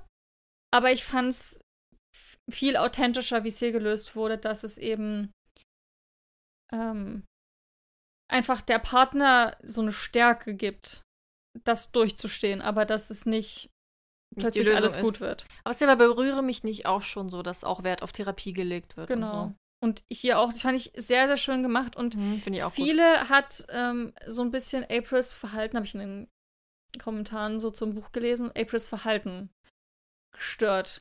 Ich kann jetzt nicht spoilern, auch nichts dazu sagen. Ähm, es geht um den Anfang. Ich muss sagen, für mich gibt es einen riesigen Unterschied zwischen ich rede nicht mit dir, weil ich weiß, dass das Beste für dich ist, und ich rede nicht mit dir, weil ich noch Zeit brauche, um zu verarbeiten, was passiert ist. Hm. er sucht am Anfang immer mal wieder das Gespräch und sie blockt ihn ab, sagt, ich kann das nicht, ich will das nicht. So. Obwohl er vielleicht, die, wenn sie zuhören würde, die Situation sofort klären könnte, ist sie aber so, nein, ich muss das erstmal verarbeiten, was ich da gehört oder gesehen, was auch immer habe, egal wie ich es interpretiere. Und wenn ich bereit bin, komme ich auf dich zu. Hm. Und das finde ich legitim und völlig ja. in Ordnung. Und das ist für mich nicht, ich will nicht mit dir reden und wir hätten den Konflikt schon vor zehn Jahren aus der Welt schaffen können. So, nein, jeder braucht Zeit. Und vielleicht könntest du es mit dem Hinterhergeworfenen, aber es war nicht so gemeint. ähm, also klar machen, aber manchmal braucht es einfach Zeit und der Mensch muss das erstmal verarbeiten. Und das ist gut. Und das fand ich, habe ich hier auch wieder so gelernt, dass das auch ähm, eine Situation anders machen kann. Weil wir hatten ja oft dieses unnötige Konflikte. Mhm. Ähm, aber ich fand es hier in dem Fall sehr begründet, warum, dass sie einfach Zeit braucht. Und das kann ich ihr nicht absprechen und das fand ich auch gut gelöst und warum nicht. Hm. Also super gut, fünf Sterne. Ich fand es sehr, sehr, sehr, sehr gut und ich freue mich auch auf das nächste Laura Kneidel Buch, welches auch immer das sein wird. Welche Dilogie fandst du jetzt besser? Uh, da habe ich auch überlegt. Mhm. Also ich glaube, ich fand den ersten Berühre mich nicht und zerbrich uns nicht am besten. Aber wenn du jetzt die Dilogien anguckst. Die Dilogien. Naja, ich finde. Welches Paar? Ach so. Luca und Sage oder April und Gavin? Oder glaub, deren Geschichte halt. Ja, mit Luca und Sage hat es jetzt angefangen. Mhm. Deswegen glaube ich, ist, auch weil ich das vor Jahren gelesen habe und somit mein, meine ersten New Adult Bücher war. Ich habe Mona Kasten gelesen und dann war das schon eins mit der nächsten. Hat das immer so ein. Also ich würde mich für das Buch ins Feuer werfen, für das andere leider nicht. Aber objektiv betrachtet sind beide für mich gleich stark. Mhm. Aber das andere hat noch ein bisschen mehr Nostalgiefaktor und so. Ja, das spielt auch noch mal rein. Okay, mach ich weiter? mach weiter.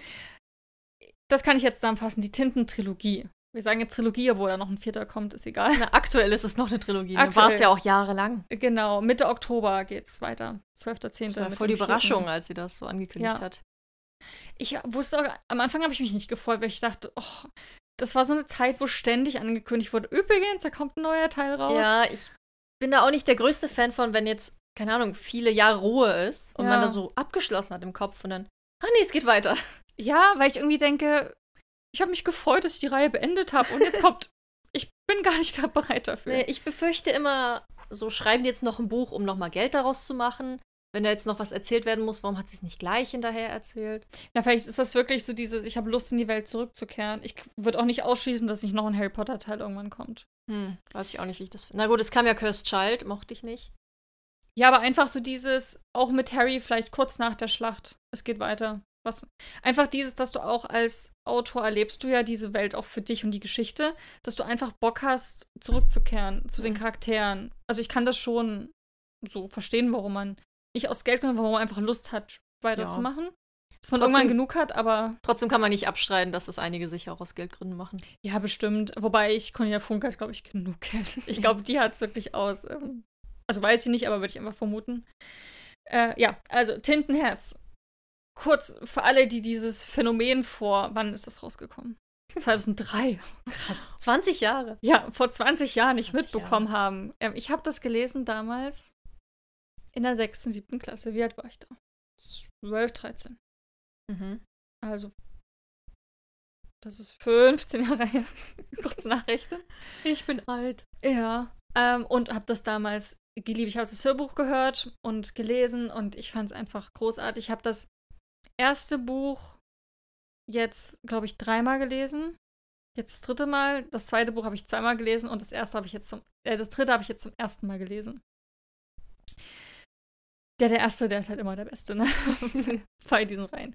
Es geht um in Tintenherz in dieser ganzen Reihe um Maggie und sie wächst bei ihrem Vater Mo auf und Mo hat eine Gabe, nämlich ähm, kann er durch das Vorlesen ähm, Bücher, äh, also durch, durch das Vorlesen kann er Wesen gestalten, Dinge aus Büchern hervorlesen.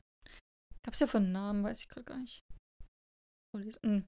Gibt bestimmt einen Namen, wie sich das nannte. Na, hieß er nicht irgendwas Zunge? Zauberzunge. Zauberzunge. Aber so wird er von den Leuten genannt. Ja, und auf jeden Fall ähm, macht er das. Allerdings kommt das immer mit einem Preis. Also wenn ich jetzt irgendwas hervorlese, zum Beispiel ein Schatz aus Aladdin, verschwindet irgendwas aus der realen Welt. Wie gesagt, diese Fähigkeit besitzen nur ganz, ganz wenige Menschen äh, auf der Welt, weil wenige können die Wörter so fühlen, so spüren, was auch immer, dass die sich richtig, dass die das Buch zum Leben erwecken. Und es klappt auch nicht mit allen Büchern, sondern nur mit denen, die eben sehr detailliert und atmosphärisch geschrieben werden. Und hier geht es, im Mittelpunkt des Ganzen steht das Buch Tintenherz, aus dem äh, hat er nämlich vor vielen, vielen Jahren, war Maggie noch ganz klein, vorgelesen, hat dadurch seine Frau verloren und einen krassen Bösewicht hervorgelesen, Capricorn. Und der lebt jetzt in unserer echten Welt in Italien mit seiner ganzen Gang da aus dem Buch. Stellt sich, vergrößert sich auch immer weiter, seine, seine, seine Truppe da. Und die sind hinter Mo her, denn sie brauchen jetzt einen guten Vorleser, mehrere probiert, die sind alle schlecht, die können alle nicht so fantastisch vorlesen wie er, wollen ihn quasi, wollen ihn also haben und ähm, wollen auch, dass er was ganz Bestimmtes aus Tintenherz vorliest. Und dann beginnt so eine Jagd, Flucht, alles ein bisschen durcheinander. Äh, und Maggie ist eben voll mit drin. Genau. Äh, ja, ich, wie gesagt, ich glaube, Tintas kennt man oder kennt man nicht. Entweder hat man Lust, das Buch zu lesen oder nicht. Hast du es gelesen eigentlich als Kind? Ich habe den ersten Band gelesen. Also zuerst habe ich den Film gesehen. Ja. Und dann habe ich den ersten Band gelesen. Aber ich bin mir gar nicht sicher, ob ich es zu Ende gelesen habe. Kann sein, dass ich es nicht mal beendet habe, weil ich mochte es auch nicht so tatsächlich. Ja. Mochtest du den Film? Ja, den fand ich ganz unterhaltsam. Hm. Die mag ich auch gerne. Mhm. Viele fanden den ganz schlimm, aber ich ja, mag auch keine Fortsetzung Fraser. bekommen. Ja, ich auch. Ich fand den echt cool. Mhm. Ja, also ich fand, ich mochte die Charaktere sehr. Ich mag Maggie. Ich finde, sie ist eine sehr tolle junge Frau, Kind. äh, sie ist, hat immer, ist immer dabei, an vorderster Front, steht für sich ein, mochte ich sehr gerne. Ich fand das Setting total toll. Also Italien ist einfach sowieso das allerbeste Setting der Welt. Ich finde es auch, Cornelia Funke lebt in Italien. Hm. Und auch mit Herr der Diebe in Venedig. Einfach. Sie hat Geschmack, finde ich gut. ich finde die Idee auch super, Ja, das finde ich auch. dass du so Dinge hervorlesen kannst und die Tintenwelt und wie gesagt. Und dass es auch einen Preis hat, finde ich auch gut. Ja, genau. Und dass man, dass es eben nicht alle können, dass es eben schwierig ist. Ich finde, Tintenherz ist unglaublich kreativ. Die ganze Reihe strotzt vor Kreativität. Also ich finde das krass, was Cornelia Funke sich da aufgebaut hat, auch weil man ja in den anderen Bänden, Mini-Spoiler, ich, ich glaube, man kennt Tintenherz ist so eine Reihe, die kennen wahrscheinlich die meisten, dann auch in der Tintenwelt drin ist, also in diesem Buch Tintenherz. Und sich dann ein bisschen wie bei ähm, Erebos man in so einer Fantasy-Welt das plötzlich spielt und die Mhm. Charaktere dann da leben und was sie dann da machen und tun und was es da für Wesen gibt und für Charaktere. Einfach richtig cool. Also man hat so dieses Best of Both Worlds so ein bisschen. Was ich witzig fand, ging mir jetzt zum ersten Mal so. Ich habe letztes Mal, glaube ich, da war ich 18, 19. Da habe ich Tintenherz das zweite Mal rereadet. Elinor war ich nie ein Fan. Das ist diese Tante, die diese riesige Bibliothek hat. Die hat in einem Haus, da sind, leben nur Bücher und sie. Aber vor allem Bücher, die sie beschützt mit ihrem Leben und wo sie richtig hinterher ist und so eine sehr korrekte Dame. Die Schwester von, von äh, Mo, dem Vater von Maggie.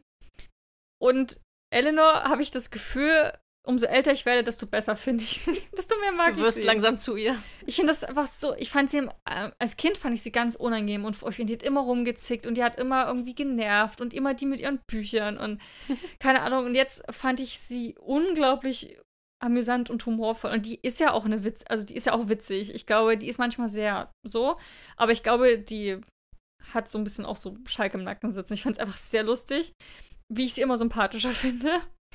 äh, Teil 2 mochte ich auch. Ich gehe mal ganz kurz jetzt schnell drüber. War für mich viereinhalb Sterne. Es ist halt nicht. Es ist halt sehr lang geschrieben. Ich weiß halt nicht, ob das einfach an der Zeit liegt. 2003 waren die Bücher ein bisschen anders als jetzt. Die waren mitunter, wie, wie Herr der Ringe, ist ja auch so ein. Aber das ist ja noch Auf- eine andere Zeit. Aber ist ja auch aufgebläht, so ein bisschen. Ja, aber auf diese Fantasy-Bücher generell früher ein bisschen. Aber würdest du sagen, heute Fantasy ist kürzer? In der Fantasy ist zumindest heute, die Sätze sind kürzer, es gibt viel mehr Dialoge. Ja, kommt an, kommt drauf an, Es was ist halt wenig, es Fantasy ist wenig liest, ne? so, ich beschreibe jetzt fünf Seiten die Welt. Das ist nicht mehr so häufig. Hm. Du hast jetzt oft so ein bisschen Action oder Dialog, so Jennifer Armentrout-mäßig, so dieser, dieser Scheibstil setzt sich gerade sehr durch, habe ich das Gefühl. Aber ich finde, es gibt trotzdem sehr viele so richtig dicke Fantasy-Schinken, wo sehr. Gibt es? Zum ja. Beispiel Victoria Aveyard, dieses Reich der Asche oder was ich da gelesen habe. Da war auch sehr viel Beschreibung drumherum und wenig Dialog, wenig, also Ja. schon auch Aber es ist unüblich, würde ich sagen. Also es ist nicht mehr die breite Masse, schreibt eher auf Dialoge, Romance. So ich weiß nicht, ob es vielleicht bei, bei Erwachsenen-Fantasy doch schon immer mal extra Hm. stärker so ist. Weil wir lesen ja auch viel so New Adult Fantasy. Ja. Aber das ist ja eigentlich ein Kinderbuch, wenn man das so. Ja, stimmt. Was ich krass finde, dass so ein 800 Seiten hier bitte Kind liest. ja, genau. Und dass das Kinder auf der ganzen Welt so fasziniert hat und dass sie das gelesen haben, ist ja auch. Das finde ich halt auch krass. Und ich glaube, Kinderbücher würde es heutzutage nicht mehr so. Also weiß ich nicht. Das ist schon fett für ein Kinderbuch. Ja, und auch von der Komplexität her sehr. Also ich musste ganz oft, gibt so eine Karte vorne im Buch, also gerade wenn man eben Teil 2 in dieser Tintenwelt drin ist und hinten, also hier ganze Charak Charakterlisten, also wirklich 15 Seiten Charaktere. Ich habe so oft nachgeguckt, weil ich immer so ein bisschen.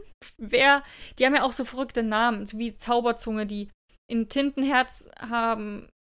Haben die wie eine eigene Sprache, was ich sehr auch clever und toll finde, dass man das unterscheiden kann. Welche sind Buchcharaktere und was sind Charaktere aus der echten Welt? Mhm. Weil die eben anders Dinge beschreiben. Also du hast irgendeine Eigenschaft an dir und das wird dein Name so ein bisschen. Und das ist aber nicht so, wie ich spreche, deswegen muss ich da ganz oft nachgucken, wer das eigentlich jetzt genau ist. Ja, ähm, wie gesagt, viereinhalb Sterne. Ich fand's super fantasievoll, hat sich immer wieder neu erfunden. Ähm, ich fand, die Charaktere haben mitunter sehr impulsiv reagiert, haben sich nicht so richtig clever angestellt. Die wurden so ein bisschen vom Plot geschubst. Was ich nicht so mag, das war mein einziger Kritikpunkt. Und Eleanor, die hat kaum Screentime in dem Buch. Ärgerlich. Die kommt vielleicht zehn Seiten vor, das fand ich echt doof. äh, und Teil 3 ist dann der Abschluss, den habe ich zum ersten Mal jetzt gelesen. Habe ich jetzt viereinhalb Sterne gegeben. Auf Goodreads vier. Es hat halt ganz viel Nostalgiefaktor bei mir mit drin, weil ich es halt schon so seit Jahren immer wieder kommt das bei mir mit vor. Auch wenn du es noch nie gelesen hast. Ne, die ganze Reihe meine ich, so dieses Tintenherz, Tintenwelt-Reihe. Hat einfach diesen Nostalgiefaktor. So die Charaktere, wie, wie soll ich die schlecht bewerten, was die da tun? Äh, ja, wie gesagt, ich fand, der dritte Teil hatte zu viele Längen. Der war ein bisschen aufgebläht. Ich glaube, manche Sachen hätte man kürzer schreiben können. Ich hatte das Gefühl, die befinden sich häufiger in ähnlichen Situationen. Der Schreibstil war sehr wunderschön, sehr detailliert und sehr märchenhaft, aber ein bisschen zu viele Details. Also der war, der hat sich immer ein bisschen verloren in diesem märchenhaften. Aber trotzdem schön. Und ich fand, äh, ab dem Moment, wo Mo in der Burg ist, alle, die es schon gelesen haben, hätte ich es mir gerne ein bisschen temporeicher gewünscht. Ja. Aber alles in allem, Eleanor kam wieder mehr drin vor, fand ich toll.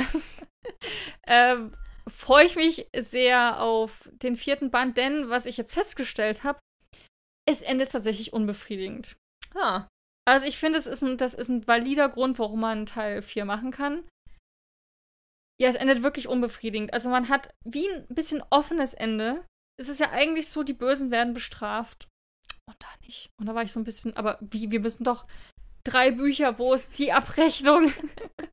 äh, ja, und ich hoffe, ich freue mich jetzt deswegen auf Band 4 und hoffe, da gibt es einen richtigen, so ein befriedigendes Ende, wo ich denke so, ja, die Guten haben gewonnen, die Bösen haben, haben wir besiegt. Was ist ein Kinderbuch? Da kann man schon Mhm. ein bisschen klarer die, klarer die Plätze verteilen. Ja, also fand ich gut. Und die Bücher sind wunderschön. Ich habe mir die jetzt auch ähm, gebraucht nochmal gekauft. Ich hatte den Teil 1 immer alt Jahre. Und jetzt habe ich mir eben Teil 2 und 3 noch fürs Regal geholt. Überraschenderweise habe ich die noch bekommen. Ich dachte, die gibt es nirgendwo mehr. Ach ja? Die naja, weil, weil, jetzt, na, weil jetzt Teil 4 kommt, dass die, weil zum Beispiel die Bücher sind irre teuer. Die kosten ja fast 30 Euro. Hm. Und auf Rebuy habe ich da eins ergattert für 5 Euro und war so kurz, ist das ein Fehler? Soll das so sein? Weil die Nachfrage ist ja bestimmt jetzt hoch. Kann ich mir vorstellen. Mhm. Weil ich habe das jetzt auf Goodreads, war das in der Zeit, wo ich es gelesen habe, das gefühlt auch alle anderen nochmal gelesen. Ich habe das überall gesehen. Ja, Ähm. vielleicht hat es auch schon jeder. Das kann auch sein. Aber ich finde sie auch jetzt im Bücherregal, ich finde, die sehen so schön aus. Ich, ich liebe die Cover. Ich weiß auch nicht, ob Ja, ich finde die auch sehr schön. so sehr so, so ein Buch für Buchliebhaber. Wie ist es denn mit Band 4? Geht es da um die gleichen Charaktere? Ist, spielt das direkt nach Band 3 oder sind die Ach dann so. zehn Jahre älter? Weißt du was? Nein, aber warte, kurz. Ich schau mal nach. Weil das fand ich bei Erebus spannend. Das war ja auch, Teil 1 kam raus und der zweite kam dann viele Jahre später. Fünf Jahre sind seit den Geschehnissen in Tintentod vergangen. Ja. Genau, dann geht es weiter mit Maggie und Mo und der ganzen Bande. Ja, also die gleichen Charaktere, die man auch schon in Teil 3 Teil hatte. Hm. Genau, auch noch ein, ein Freund, einer, der dann mitgeholfen hat, ist wieder mit dabei. Also, ja, es ist. Wirkt schon sehr. Also, fünf Jahre ist ja auch okay, Okay. noch, finde ich. Weil ich fand das bei Erebus so spannend gelöst, dass genauso viele Jahre vergangen sind zwischen Teil 1 und 2, wie auch in der Geschichte dann vergangen sind. Ich hier wäre es ein bisschen. Ja, Maggie ist jetzt Mutter von drei Kindern. Naja, hätte ja sein können. Und dass es dann auch um die Kinder mehr geht oder was weiß ich. Ja. Wobei, äh, ich habe mit Ariel da so schlechte Erfahrungen gemacht, dass ich das nicht so, lesen will. ja. Oder ich fand es nicht Ja, gut. stimmt. Oder Peter. Pan, wobei das ging. Disney-Fortsetzungen sind selten gut. Ja, aber- Peter Pan 2 geht noch. Aber Wir schweifen ab. Dann kommen wir doch jetzt zu dem Buch, was mich diesen Monat so ein bisschen in den Lesetief geschubst hat, Mm. äh, eine Flaute verursacht hat. Das ist Palace of Silk, die Verräterin von C.E. Bernard. Ich spreche ihren Namen jedes Mal anders aus, weil die. C.E. Bernard sagt es doch ganz oft. Ja, na, weil die in England lebt. Also es ist eine Deutsche, die in England lebt und sie schreibt ihre Bücher auch auf Englisch. Und die werden dann ins Deutsche zurückübersetzt. Erscheint die aber auch im Englischen. Ja, ja, sie schreibt sie auf Englisch. Die kommen auf Englisch raus. Achso. Und dann werden sie in Deutschland auf Deutsch übersetzt. Ja, deswegen, ähm, ich habe auch schon Bernard gehört, weil ich hatte, glaube ich, mal auf Instagram gehört, wie man sie ausspricht. Und sie meinte, Bernard wäre auch richtig, weil sie französische Vorfahren hat oder so. Wow. Deswegen, ähm, Deutsch. wir wissen jetzt alle, wen wir meinen, ist der zweite Band der Palace Saga. Den ersten Band habe ich vor Ewigkeiten gelesen. Habe ich mir irgendwann mal ähm, ausgesucht, so als Geschenk im Buchladen. Ich glaube, von meiner Oma noch. Und fand den auch richtig cool. Also, es Mhm. spielt in einer. Es fühlt sich immer so sehr an wie Fantasy, aber es spielt in einer. Also, eigentlich wie in heutiger Zeit. Es gibt Handys und Tablets und so weiter. Es gibt aber auch ein Königshaus und eine Monarchie und ähm, krass strenge Regeln, die sehr konservativ wirken, denn in dieser Welt gibt es Magdalenen. Und Magdalenen sind Menschen, die durch Berührung auf den Geist einer Person zugreifen können. Also entweder können sie dann die Gedanken lesen und manipulieren, vielleicht können sie Erinnerungen sehen und Erinnerungen manipulieren oder dort eben alle möglichen anderen Arten von Schaden anrichten. Weswegen es in England, wo der erste Band spielt, komplett verboten ist, andere Personen zu berühren. Die sind völlig verhüllt, ähm, tragen zu jeder Zeit Handschuhe, auch so Kragen, der bis ins Gesicht hochgeht. Und unsere Protagonistin Rea, ja, Ray, wenn man es Englisch sprechen möchte, Ray wahrscheinlich, ähm, ist eben eine Magdalene, die aber, weil sie es eben ist, ähm, verspüren die so eine Art Hautgier. Also die wollen andere berühren. Das ist eben so dieses, diese Fähigkeit, die danach ruft. Und deswegen steigt sie nachts in den Ring sozusagen und beteiligt sich an illegalen Straßenkämpfen. Wodurch sie entdeckt wird von Mitgliedern des Königshauses, die eben sehen, dass da Potenzial in ihr ist, dass sie eine krasse Kämpferin zu sein scheint. Und die wird dann ins Königshaus eingeschleust als Bodyguard des Kronprinzen. Ähm, allerdings geheim nach außen hin ist sie einfach seine, seine Geliebte, wen er gerade datet, aber tatsächlich beschützt sie ihn. Ja. Ich bin überrascht, dass ich das noch so gut wusste, auch als ich Mhm. obwohl ich, als ich Band 2 gelesen habe, sehr viel vergessen habe, was passiert ist. Ich wusste diese ganze Grundprämisse und alles, aber wie es genau dann passiert ist, nicht mehr. Zum Glück ähm, fängt das Buch einen da ein bisschen auf und erzählt so ein paar Sachen, die passiert sind, wie es ausgegangen ist, wie es jetzt weitergeht, warum wir gerade sind, wo wir sind. Denn der erste Band spielt in London beim Königshaus und der zweite spielt in Paris. Was auch sehr spannend ist, weil das weltenbautechnisch ganz anders ist.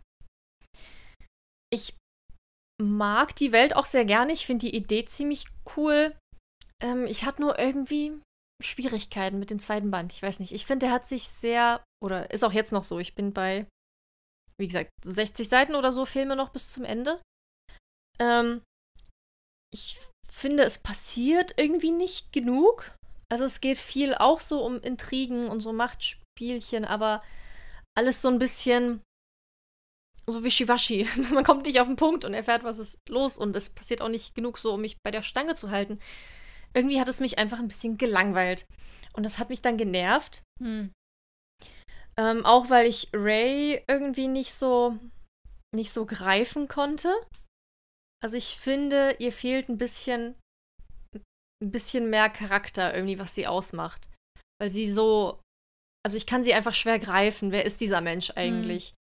Also auch in so Konversationen mit anderen, finde ich, wirkt sie mal so und dann wieder mal so und dann verhält sie sich wieder irgendwie anders. Und ich kann sie nicht so richtig einschätzen und kann mich dadurch auch nicht so gut in sie reinversetzen. Es gibt dann einen anderen Charakter, den ich gerne mag. Da war ich auch immer froh, wenn es irgendwie um sie ging und sie irgendwie vorkam. Hm. Aber dadurch, dass es halt nur aus Rays Sicht erzählt ist und man da so sehr eingeschränkt ist, ja, weiß ich nicht. Und ich überlege auch, ob ich inzwischen denke, dass Bernhards Schreibstil vielleicht auch nicht so meins ist, einfach. Hast du nicht das andere? Ich habe die Wayfarer-Saga von ihr Band 1 und 2 gelesen. Ähm, wie heißt das? Das Lied der Nacht heißt der erste Band. Genau, das, war, das fandst du doch gut, ne? Genau, na, das war sehr experimentell geschrieben. Das war so ganz viel mit. Da wurde so mit Versen gespielt und so. Zum Beispiel gab es mehrere Zeilen, wo nur ein Wort drin stand und fast wie so, ein, wie so eine Ballade geschrieben irgendwie. Fand ich sehr interessant. Aber habe ich jetzt auch Band 2 gelesen und habe irgendwie auch keine Lust, den drin zu lesen. Also ich bin so, ja, es ist okay, ist gut, kann man lesen, muss man nicht unbedingt. Hm. Und das denke ich mir jetzt gerade auch so ein bisschen bei, bei der Palace-Saga. Weil es steckt ja auch eine Liebesgeschichte drin, aber irgendwie nicht, nicht so sehr, nicht so vordergründig. Und ich würde mir wünschen, dass entweder da mehr Fokus drauf gelegt wird und dann noch mehr Gefühl so aufkommt, aber dadurch, dass die nur so nebenbei stattfindet, fühle ich es auch überhaupt nicht. Wobei ich das schon eigentlich, also den ersten Band eher als Romantasy einschätzen würde. Und das jetzt irgendwie nicht mehr so ist. Wobei ich glaube, ich, ich habe im ersten die Liebesgeschichte jetzt auch nicht so sehr gefühlt. Ich habe dem ersten, glaube ich, vier Sterne gegeben. Eben wegen der Lebensgeschichte. Ja, und jetzt, ich weiß nicht, ich hänge irgendwie so in der Luft. ich habe wirklich gemerkt zwischendurch, wie ich keine Lust hatte. Also ich hatte Lust auf Lesen, aber ich hatte keine, Buch dieses, keine Lust, dieses Buch zu lesen, also habe ich einfach nichts gelesen. Dafür empfehle ich dir Coworking-Streams. Ja. Die gehen damit, das geht damit sehr gut. Super. Das hatte ich ganz oft auch, ja. Ja, und dadurch fühlte das sich immer so ein bisschen nach Arbeit an. Aber wie ist das jetzt? Würdest du liest das jetzt noch zu Ende? Trotzdem? Ja, es sind jetzt nur noch 60 Seiten. Ich lese jetzt zu Ende. Ich habe bei der Hälfte kurz überlegt, wirklich, ob ich das jetzt abbreche, Mhm. weil es mir jetzt nicht so Spaß macht. Oder so querlesen. Überfliegen. Ja, ich habe es dann auch ein bisschen schneller wie gelesen, aber ich habe dann trotzdem alles gelesen. ähm, ja, ich fand es dann auch blöd abzubrechen, weil es ja auch Sub-Challenge war und ich will es lesen und vom Sub befreien und fertig ist. Aber abbrechen und sagen, es ist nichts für mich, aussortieren, ist ja auch ja. Challenge erfüllt. Also. Also ich finde, es ist halt objektiv kein schlechtes Buch. Es ist wirklich cooler Wettenbau, ähm, gute Idee, auch so das Setting und alles. Und es gibt bestimmt Leute, die das total lieben. Aber es ist einfach nicht so meins. also würdest du nicht weiterlesen. Nee. Es sei denn, also ich gucke da mal auf Goodreads, wie so die Bewertungen Mhm. sind und ob es da vielleicht jemanden gibt, der meint, das ist so ein krasses Finale und Aber hat es nicht vier Teile? Ach ja, stimmt. ja, dann wohl eher nicht. Ja, stimmt, das sind vier Teile. Mm, Und wie ist es bewertet? Also. 3,8 hat der zweite. Der dritte hat auch 3,8 und der vierte hat 3,55. Oh. Mm, Das wird also eher schlechter. Aber auch nur 300 Bewertungen. Jetzt auch nicht so die Riesenreihe, ne? Mhm. Wobei die schon rumgegangen ist, als die rauskam. Ja, ja, ich habe die auch auf gesehen. Bookstagram ganz viel gesehen. Sieht auch super schön Ja, gerade auch die Cover, wie die so nebeneinander liegen und dieses Seidenband sich so verbindet. Also Nee. brichst du ab. Ja, ich bin froh, wenn ich das beendet habe und dann ist gut. Aber ja, also ich bin, also ich muss, finde gar nicht, dass man, wenn man jetzt Sub-Challenge hat, dass man das jetzt lesen muss. Man kann ja auch sagen, ich habe es mir, ich, also es wurde ausgewählt, durch was auch immer. Und ich merke einfach, dass ich überhaupt keinen Bock auf dieses Buch habe. Ich sortiere es aus. Ist für mich die Challenge auch erfüllt. Ja, so war es ja bei diesem David und Juna von Thomas Thiemeyer. Genau, aber da hast du ja sogar reingelesen. Aber ich meine, wäre es für dich auch okay, wenn ich jetzt sagen würde, oh, ich merke jetzt, was hatte ich mir jetzt ausgesucht? Achso, na, das von Coco La Vie hast du doch noch. Nee, ja, aber das andere, Lore. Ah ja. So, ich, wenn ich jetzt feststelle, oh, ich hab, wenn ich das Buch angucke, kriege ich schlechte Laune, ich sortiere es aus, wäre das für dich auch erfüllt, die Challenge? Wenn ich sage, ich so. sortiere es aus? Ja, klar. Ja. Und es, so geht's mir ja auch. Also man, man muss sich nicht durchprügeln. Ja. Aber so ging's, mich nervt das, weil es bei hier dem letzten Thomas-Thema, was Ach, ich abgebrochen habe, habe ich das erst abgebrochen, dann war ich jetzt so, nee, komm, ah, du liest es jetzt durch. Es ist eigentlich auch nicht so fett, es sind 450 Seiten oder so, 430. Ja, aber wenn es oll ist, dann. Ja, das sind jetzt noch 60 Seiten, ich ziehe das jetzt noch durch. Okay. Und dann ist gut. Aber ich meine, dafür hast du jetzt immerhin zwei Bücher von dem Sub befreit, Ja, genau. die vielleicht noch ewig gestanden hätten und dann hättest du irgendwann mal Lust gehabt, was zu lesen und hätten dich enttäuscht. Genau. Und ich meine, jetzt hast du dir ja Laura Kneidl ausgesucht und das wird wohl. Es wird wohl sehr gut werden, hoffe ich. Ja, Denke ich. ich hoffe auch. Klar. Schon der auf jeden Fall, ich bin super. wirklich froh, wenn ich das dann durch habe. Und Hm, ich weiß auch schon, was ich danach lesen werde. sehr gut. Ja. Okay, dann mache ich mal weiter mit, habe ich ja vorhin schon äh, angeteasert, einem 12 für 23 Buch und zwar Sinking Ships von Tammy Fischer, der zweite Teil der Fletcher University Reihe. Ich freue mich so, dass ich es. Ich habe einfach, ich habe mir das bei der Online, also Bibliothek kann man ja die Online kostenlos nutzen. Das ist so ein Portal mit tausenden E-Books und Hörbüchern, je nachdem, was eure Bibliothek kauft. Und dann kann man das kostenlos streamen, also noch cooler als Bookbeat und Audible zusammen, weil es kostenlos ist. Naja, man zahlt ja Mitgliedschaft für die ja, Bibliothek. aber was bezahlt man da? Bei uns 20 Euro. Hm. Das ist so übers Jahr gesehen nicht viel. Ich glaube, bei Bookbeat kostet schon das große Abo 17 Euro Im Monat. im Monat. Ja. Ähm, also es lohnt sich echt, Bibliotheken sind cool. Man kann sich übrigens auch über, wenn ihr in einer kleinen Ministadt wohnt, könnt ihr euch auch einfach zum Beispiel in Frankfurt anmelden, in der Bibliothek. Geht ja online alles. Und dort dann die Online nutzen. Hm. Das ist clever. Genau, also das kann man ja machen. Oder noch cooler, meldet euch jetzt, weil ich da arbeite, in Dresden an. und benutzt sie da. Erstmal Leute anwerben. ja, aber das geht alles. Und da habe ich mir eben Sinking Ships reserviert. Ich habe schon so oft reserviert, ne? hm. Und jetzt dachte ich mir, als mir angezeigt, noch fünf Tage. Und dachte ich mir so, fünf Tage, Challenge, Challenge accepted, das schaffe ich. Ja, krass. Und habe es dann wirklich in zwei Tagen gehört oder in drei Tagen und hat mir richtig gut gefallen. Also es, beziehungsweise, nein, das Hörbuch finde ich nach wie vor schlimm. Ich hatte das schon mal als Hörbuch angefangen, kurz nachdem ich Burning Bridges den ersten Teil gelesen habe. Und das Hörbuch, die Frau ist okay, der Typ finde ich ganz, also, also es trifft überhaupt nicht meinen Geschmack, wie er spricht, so. Ich glaube, so hat Tammy das nicht geschrieben, so hat sie das nicht gemeint, wie das so, wie, wie er das vorgelesen hat, so, ach, ist richtig unangenehm mitunter. Zum Beispiel gibt es so, eine, gibt's so eine Stelle, da sagen, also das ist aus beiden POVs geschrieben und der Typ sagt mal irgendwann so, oder ein anderer Typ sagt so, ja, wir sind doch young, wild and free und das bezieht sich auf so einen auf so einen Song oder Mhm. irgendwas, was es Ja. da gibt, ne? Und der Sprecher liest das so vor, hey, wir sind young, wild and free und wir können das und das machen. Oder dieser ähm, Chess aus dem ersten Band, der Typ, das ist so ein Jason Momoa-Typ, wie er so äußerlich beschrieben wird. Mhm. Und er spricht ihn so, hey, wollen wir da noch was trinken gehen? Oh Gott. Und wirklich, du musst dir das anhören, ich übertreibe nicht. Er spricht ihn so. Und dachte mir so, als ob das so ein so ein lahmer Typ ist. Also ganz, nee, konnte ich, ich kam nicht drauf klar. Deswegen habe ich seinen Part immer auf 1,5-fach gehört, um Mhm. schnell durch zu sein. Und ihren, ihre war okay. Also das Hörbuch keine Empfehlung, das Buch eine Empfehlung. Es geht um Carla Santos, die lernt man schon im ersten Teil kennen, ist eine Freundin aus dieser Clique und ähm, ja, die hat es nicht so richtig leicht im Leben, denn sie sorgt für ihre beiden jüngeren Brüder allein. Also Hm. sie ist quasi die Mutter des Hauses. Wie alt ist sie? Na, sie studiert, wie alt ist man da? 18, 19? Sind die alle so in der Clique? Mhm. 19 wahrscheinlich. Genau. Sie ähm, ist Vollzeitstudentin, sie hat noch nebenbei einen Vollzeitjob, den sie irgendwie managt, damit das Geld am Ende des Monats da ist. Und hat einen Bruder dabei, der ist jetzt so in der Teenagerphase, der macht nur Blödsinn, also der hat die falschen Freunde, handelt sich nur Probleme ein. Und Carla ist echt am Limit. Sie zeigt das nach außen hin allerdings nicht und hat auch sich eine unglaublich harte Schale antrainiert, weil sie sich das nicht leisten kann, dass sie sich das davon runterziehen lässt, weil sonst funktioniert das ganze System nicht mehr, was sie sich aufgebaut hat. Also sie muss so hart sein, damit das Ganze irgendwie klappt. Weil wenn sie gefühlt nur länger drüber nachdenken würde, was sie hier eigentlich macht und wie sie ihr ihre 20er verbringt, wäre sie wahrscheinlich depressiv. Und deswegen, ähm, harte Schale. Verdrängung. ja, so ein bisschen. Aber wobei ich das, ich hätte auch nicht gewusst, wie man es da wahrscheinlich hätte man sich eher Hilfe suchen können. Hm. Aber wo? Weil Carla kommt aus Mexiko und es ist so halb legal, dass sie überhaupt in den USA ist. Und naja, schwierige Geschichte. Ähm, Mitchell fand sie schon im Band 1 richtig gut.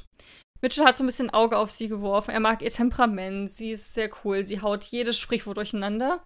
Was sehr witzig ist. Sie kriegt nichts auf die Reihe und ähm, er mag sie schon, fragt sie immer wieder, hey, wollen wir nicht was zusammen machen? So.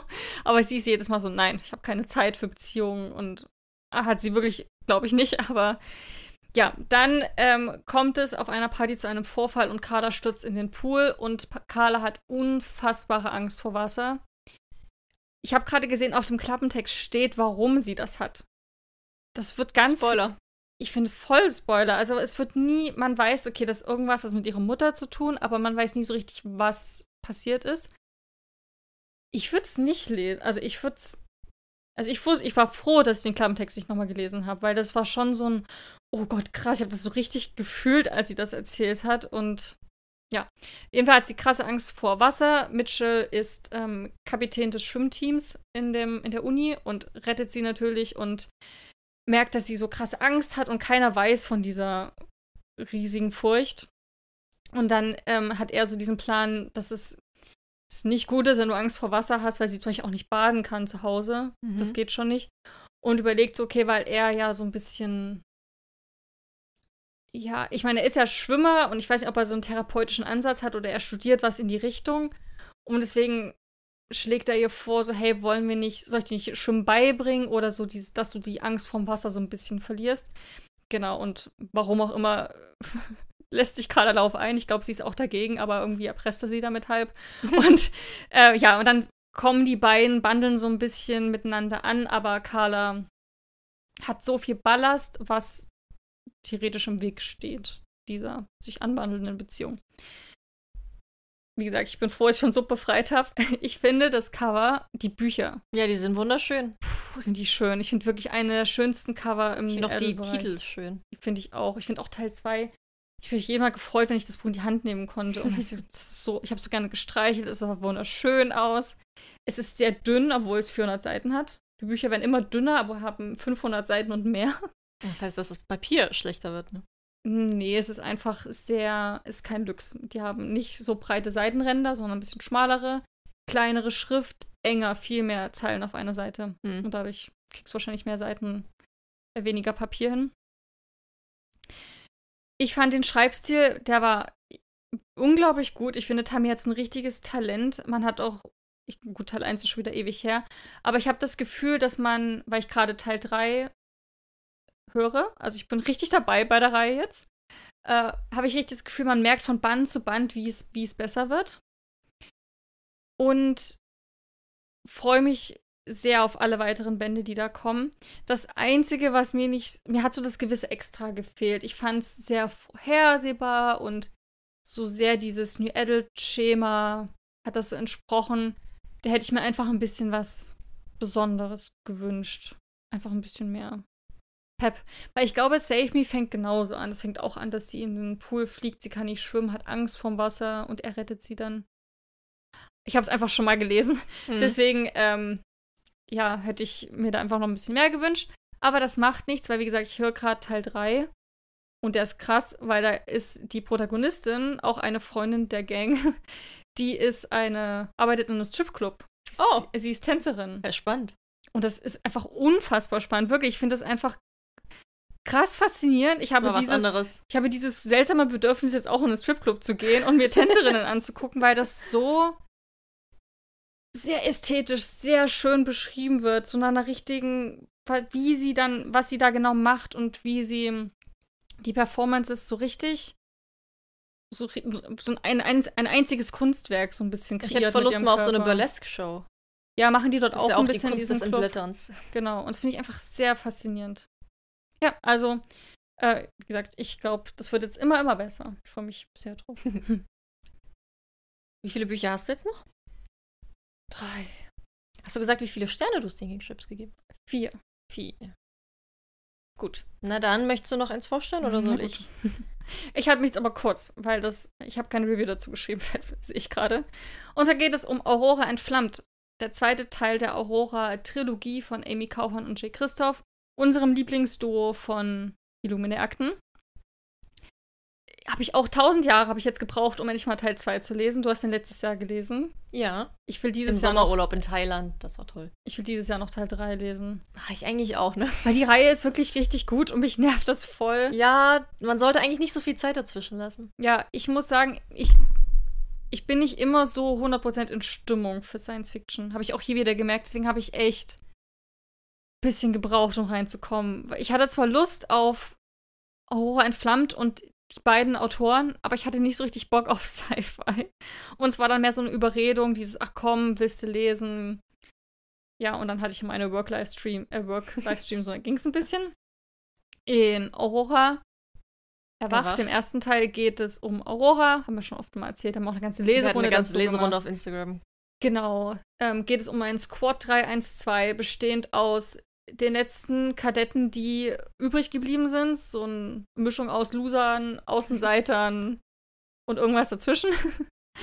Die ähm, werden zusammen als so ein Squad gebildet und die entdecken auf einer Reise auf, äh, ein verlorenes Raumschiff, was da im Raum und Zeit schwebt, ist irgendwie schon seit Hunderten oder hundert Jahren schwebt das da rum. Alle an Bord, als ähm, die reingehen, sind tot, alle verstorben, bis auf ein Mädchen, Aurora. Die lebt komischerweise und als sie aufwacht, passieren merkwürdige Dinge und Aurora hat gewisse Fähigkeiten, die kein normaler Mensch haben sollte. Auch keine Aliens, denn die gibt es in dieser Welt auch. Es ist so eine Weltraumakademie. Wir sind sehr, sehr weit in der, in der Zukunft vorangeschritten. Es gibt mehrere Planeten. Es gibt Menschen. Es gibt die Wesen, die Wesen, die Wesen. Menschen, ähnliche Wesen überall, die Aliens da halt. zusammen studieren. Genau. Und da ist das. Gibt es was wie Aliens gar nicht mehr, weil eigentlich alle nur noch wie, wie Ausländer sind, die da auf irgendeinem Planeten hinkommen, um da zu lernen. Genau. Und als sie Aurora haben, bricht die Hölle über ihnen zusammen. Überall werden sie gejagt, äh, erfahren schreckliche Dinge, warum Aurora diese Fähigkeiten hat. Und um das geht es in der Reihe. Ich habe es jetzt hoffentlich sehr kurz zusammengefasst. Teil 2 setzt genau dran, ähm, genau an die Geschehni Geschehnisse von Teil 1 an. Ich kann gar nicht mehr reden. Was ich sehr gut fand, es gibt am Anfang so ein Was zuletzt geschah. Ja, Kurz über die das sollte es in Charaktere. jedem Buch geben. Wer ist das? Was können die? Was ist, was ist gerade passiert? Fand ich sehr gut. Ich war wieder drin, obwohl ich gewisse Dinge nochmal nachlesen musste, weil ich wirklich sehr viel Es vergessen. gibt ja eh diesen Magellan, heißt der, glaube ich, der wie so ein Wiki ist. Der Mhm. macht ja am Anfang was zuletzt geschah und auch am Anfang einiger Kapitel gibt es dann wie so ein Wiki-Eintrag. Mhm. Das ist die Rasse, das sind die Besonderheiten. Gut ist. aber ich wusste zum Beispiel manche praktisch. Geschehnisse nicht mal so richtig, was auf gewissen Nee, Planeten nicht. passiert ist. Und das hat man aber ein bisschen gebraucht. Wobei, du hast mir doch dann eine Sprachnachricht geschickt, wo du mich gebeten hast, nochmal zusammenzufassen, was da war und ob du dich richtig erinnerst und so. das wusstest du auch nicht mehr, ne? Ähm, naja, so ein paar Sachen. Ja, aber da gab es so einen wichtigen Fakt, der, den hatte ich nochmal nachgelesen, war auch gut, dass ich nochmal gemacht habe, weil dann konnte ich viel mehr mitfühlen. also wie gesagt, der Anfang war etwas holprig, auch weil ich das Gefühl hatte, die Geschichte kommt nicht so richtig in Gang. Die stolpern von einer Action-Szene in die nächste und theoretisch ist das cool, Und Action. die drehen sich so ein bisschen toll. im Kreis am Anfang. Genau, die drehen sich im Kreis. Es auch. ist immer, sie kommen irgendwo hin und die Hölle bricht über ihnen zusammen. Aber auch, die sind ja ewig lang in diesem einen Ort. Also in dieser einen Stadt oder so, wo die sind. Und dann kommen die einfach da nicht weg. Das hat mich voll genervt. Genau, und aber als sie dann da weg sind, hast du mir auch gesagt, Mhm. Genauso ging es mir auch, war es ein Fest. All, das ganze Feuerwerk war da. Ich habe richtig mitgefühlt. Ich fand es total toll. Wenn die, die letzte Hälfte des Buches hätte gerne, so hätte es ganz gern, gerne das ganze Buch sein können, fand ich sehr, sehr gut. Ich habe am Ende viereinhalb Sterne gegeben, weil es wirklich, es ist ein Fünf-Sterne-Buch. Aber der Anfang habe ich halt einfach mit einbezogen, die Bewertung, weil er wirklich ein bisschen schleppend ist. Und ich finde es sehr schön hier auf dem Klappentext, das lese ich euch noch vor, danach gehen wir zum nächsten Buch. Sehr passend geschrieben. Schockierende Enthüllungen, Banküberfälle, mysteriöse Geschenke, unangemessene enge Bodysuits und ein episches Feuergefecht werden über das Schicksal der unvergesslichsten HeldInnen der Aurora-Legion entscheiden und vielleicht auch über den Rest der Galaxie. Bam, bam, bam. Und genau das tut es. es. Das Buch ist super witzig gewesen. Es ist ernst, ist dramatisch, ist emotional. Es deckt alles einmal ab. ja. Finde ich sehr gut. Freue mich auf Teil 3. ich mochte sehr die Kapitel dann von Tyler, wo er dann wo war und jemanden kennenlernt. Die habe ich sehr geschippt. Ach so. Fand ich sehr toll. Die habe ich auch geschippt, aber ich wusste nicht. Weißt du? Ach doch, ich fand die Entwicklung großartig. Noch wie die dann miteinander waren und dann, was dann noch so passiert ist. Ja, aber lieben wir Massenmörder? Ich bin mir nicht sicher. Ach. Okay, du schon. es kann, jeder kann sich ändern. so. Ja, und aber ich fand mir auch ähnlich. Auroras Entwicklung super interessant und was sie dann durchgemacht hat, Hm. was sie erstmal einsehen musste. Das hat mich sehr erinnert aus so einer Entwicklung von Avatar Herr der Elemente. Wirklich, Mhm. da war fast eins zu eins so ein ähnlicher Plot in, in so ein paar Folgen. Aber mochte ich sehr.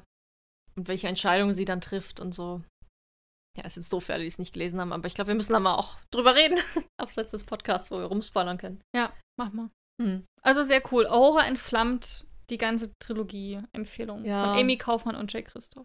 Noch ein Band, dann ist es vorbei. Mein nächstes angefangenes Buch habe ich auf eine sehr coole, spontane Art und Weise entdeckt. Nämlich hatte ich Hochzeitstag. Ähm, ich bin jetzt zwei Jahre verheiratet. Danke, danke. und ähm, das Geschenk meines Mannes an mich war, wir gehen jetzt im Buchladen und du suchst dir ein Buch aus und ich kaufe es dir. Bestes Geschenk ever. Äh, wir sind also in den Buchladen gefahren und ich habe lange geguckt, weil ich mich irgendwie nicht entscheiden konnte. Und ich hatte so eine Vorstellung im Kopf, aber das Buch gab es dann nicht. Und dann habe ich so rumgeguckt und dann habe ich da dieses Buch entdeckt bei den englischen Büchern, von dem ich vorher noch nie gehört habe. Hm. Das war einfach voll mein Ding, denn es geht um griechische Mythologie. das alte Steckenpferd. Das Buch heißt Herc, also kurz von Hercules, also Herkules, von Phoenicia Rogerson. Und in diesem Buch geht es um Herkules, allerdings erzählt von allen Perspektiven außer der von Herkules. also aus der Sicht seiner Mutter, seines Vaters, seines Zwillingsbruders, ähm, Bruders, seiner ersten Liebe oder auch von seiner ersten Ehefrau, ähm, die dann so ein bisschen ihre Sicht auf die Geschehnisse erzählen, die irgendwie so das Leben von Herkules nochmal nacherzählen, aber dann eine ganz andere Perspektive drauflegen. Denn dadurch wird es natürlich deutlich feministischer, ähm, es hat queere Elemente,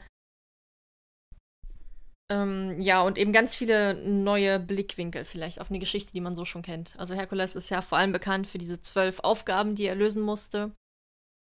Und wird sehr heroisiert. Ähm, es gibt auch viele Überlieferungen, wo er aber eher dafür bekannt ist, seine ganzen Probleme einfach mit brutaler Gewalt und Kraft zu lösen, anstatt jetzt nachzudenken. Hm. Ähm, und hier sieht man irgendwie so alle Facetten anhand der Menschen, die er so berührt hat, die er vielleicht auch verletzt hat, getötet hat, denen er so eben auf seinen Reisen begegnet ist. Und ich finde, das ist ein richtig cooler Take irgendwie auf die Geschichte. Es hat mich sofort gecatcht.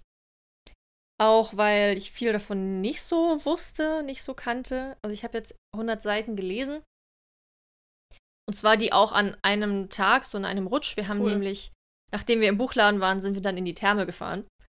Und dort habe ich dann in der Therme immer, wenn wir gerade aus der Sauna rauskamen und ich kein Nickerchen gemacht habe, habe ich dieses Buch gelesen und habe es richtig verschlungen und es hat total Spaß gemacht. Gerade weil es auch so äh, mitunter kurze Kapitel hat, die dann aber immer aus der Sicht von jemand anderem sind, ist es so spannend zu schauen, okay, was kommt als nächstes und, und wer erzählt uns jetzt von ihm und was passiert jetzt mitunter, ähm, greift das nächste Kapitel auch etwas auf, was vorher passiert ist und springt dann nochmal ein bisschen zurück. Oder ein späteres setzt dann wieder an. Also ein Kapitel ist dann aus der Sicht seiner ersten Liebe und dann sind einige dazwischen und dann kommt wieder ein Kapitel, wo dann viele Jahre vergangen sind, wo er dann erzählt, wie es so war. Und das finde ich wirklich spannend und cool. Und es stand auch hinten drauf für Fans von Madeleine Miller, würde ich zustimmen. Hat so ein bisschen auch die Vibes, irgendwie die besondere Art, nochmal so, ein, so eine typische, bekannte Geschichte zu nehmen, aber nochmal ganz anders nachzuerzählen. Also ich freue mich sehr, wenn ich mit Palace of Silk fertig bin, dass ich dann dieses Buch zu Ende lesen kann. Das wartet auch die ganze Zeit auf meinem Nachttisch unten drunter und guckt mich so gierig an. Ja. Mal schauen, was ich im nächsten Lesemonat als Fazit sagen werde. Herc von Phoenicia Rogerson. Ja, noch zwei Bücher. äh, ich mache mal mit dem Halloween-Buch weiter. der Exorzismus der Gretchen Lang von Grady Hendrix. Das ist ein Horror-Thriller und irgendwie Ihr müsst euch mal das Cover angucken, das ist sehr irre. Ich habe das im Buch in der Bibliothek gesehen. Ich will mal Buchladen sagen. Nein, in der Bibliothek habe ich es gesehen. Und ich meine, das Cover ist sehr eindringlich und ich, ich kann da halt nicht weggucken, ne? Obwohl das eigentlich mag ich so cozy Sachen, gemütlich, schön, romantisch. Und dann habe ich immer mal wieder so Ausreißer, Ausreißer, weil ich mir denke, ich will wissen, was da drin passiert. Hm. Ähm, Im englischsprachigen Raum habe ich das Buch schon häufiger gesehen. Da heißt es äh, My Best Friend's Exorcism und sieht aus wie eine alte VHS-Kassette, das Buch. Ah, cool. Grady Hendrix ist übrigens der gleiche, der Horrorstör geschrieben hat. Also dieser ah. IKEA-Katalog. Also voll schade, dass sie es im Deutschen nicht auch übernommen haben. Dass es aussieht wie eine VHS-Kassette, weil das wäre schon cool. Und es passt nämlich auch, weil das Buch spielt in den 80ern und es hat so krasse 80er Jahre Vibes. Überall popkulturelle Anspielungen auf Filme, auf Musik. E.T. spielt eine riesige Rolle. Es ist einfach so ein, so ein Ding seiner Zeit. Es hat sich auch mitunter so gelesen vom, so wie die miteinander sprechen, war sehr 80er Jahre mäßig. Nicht alles politisch so korrekt, aber ich denke, manche Sachen hat man einfach damals so gesagt. Mhm. Ähm, so, Exorzismus. Wer ist denn jetzt eigentlich Gretchen? es geht in dem Buch um Abby und Gretchen. Man lernt die beiden am Anfang kennen, wie sie sich anfreunden. Ich glaube, das sind sie zehn oder elf. Abby schmeißt eine riesige Geburtstagsparty auf der Rollschuhbahn. Oh. Übrigens, wenn ihr Stranger Things mögt und da dieses ganze Popkulturelle, dann ist das euer Buch, weil es ist, hatte sehr viele Vibes davon.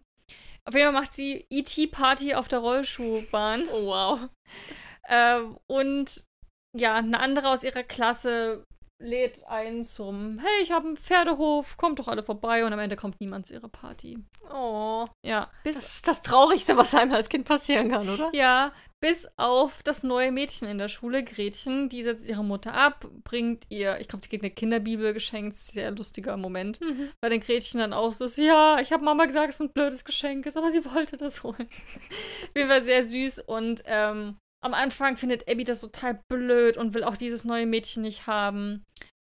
Aber irgendwie freunden sie, freunden sie sich doch an und werden so eine richtige, werden beste Freundinnen, die immer zusammenhalten. Fun Fact: dieses böse Mädchen, was ihre, ihre Geburtstagsfeiergäste ausgespannt hat, wird dann auch ihre Freundin. Und am Ende gibt, kommt das irgendwie zusammen. Und man begleitet am Anfang die beiden über die nächsten Jahre hinweg, wie die sich entwickeln und auch was in der Schule so passiert.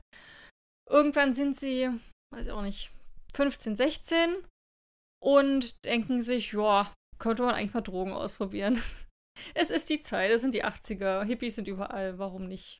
Mal auch ausprobieren.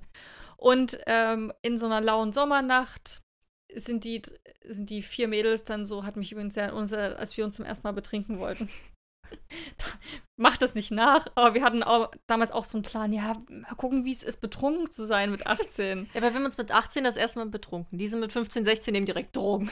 Ja, gut, aber, aber es hat mich sehr an uns erinnert, weil die dann auch so sind, ja, wie viel nehmen wir denn da? Und ja. wir müssen uns auch, müssen wir nicht irgendwie Zeug wegsperren und uns einschließen? Was ist denn, wenn wir irgendwie dumme Ideen haben? Das waren wir. Ja. Das war sehr witzig. Äh, ja, und die nehmen was, haben das Gefühl, dass sie irgendwie nichts merken und die meinen so, ja, ja, das dauert Ewigkeiten, bis man da was spürt und dann denken die sich irgendwann, okay, komm, lass doch jetzt einfach baden gehen, es ist irgendwie super warm und stickig hier, was soll man denn die ganze Nacht machen? Gehen baden. Ähm, Gretchen zieht sich aus, will nackt schwimmen gehen, auf einmal ist sie weg.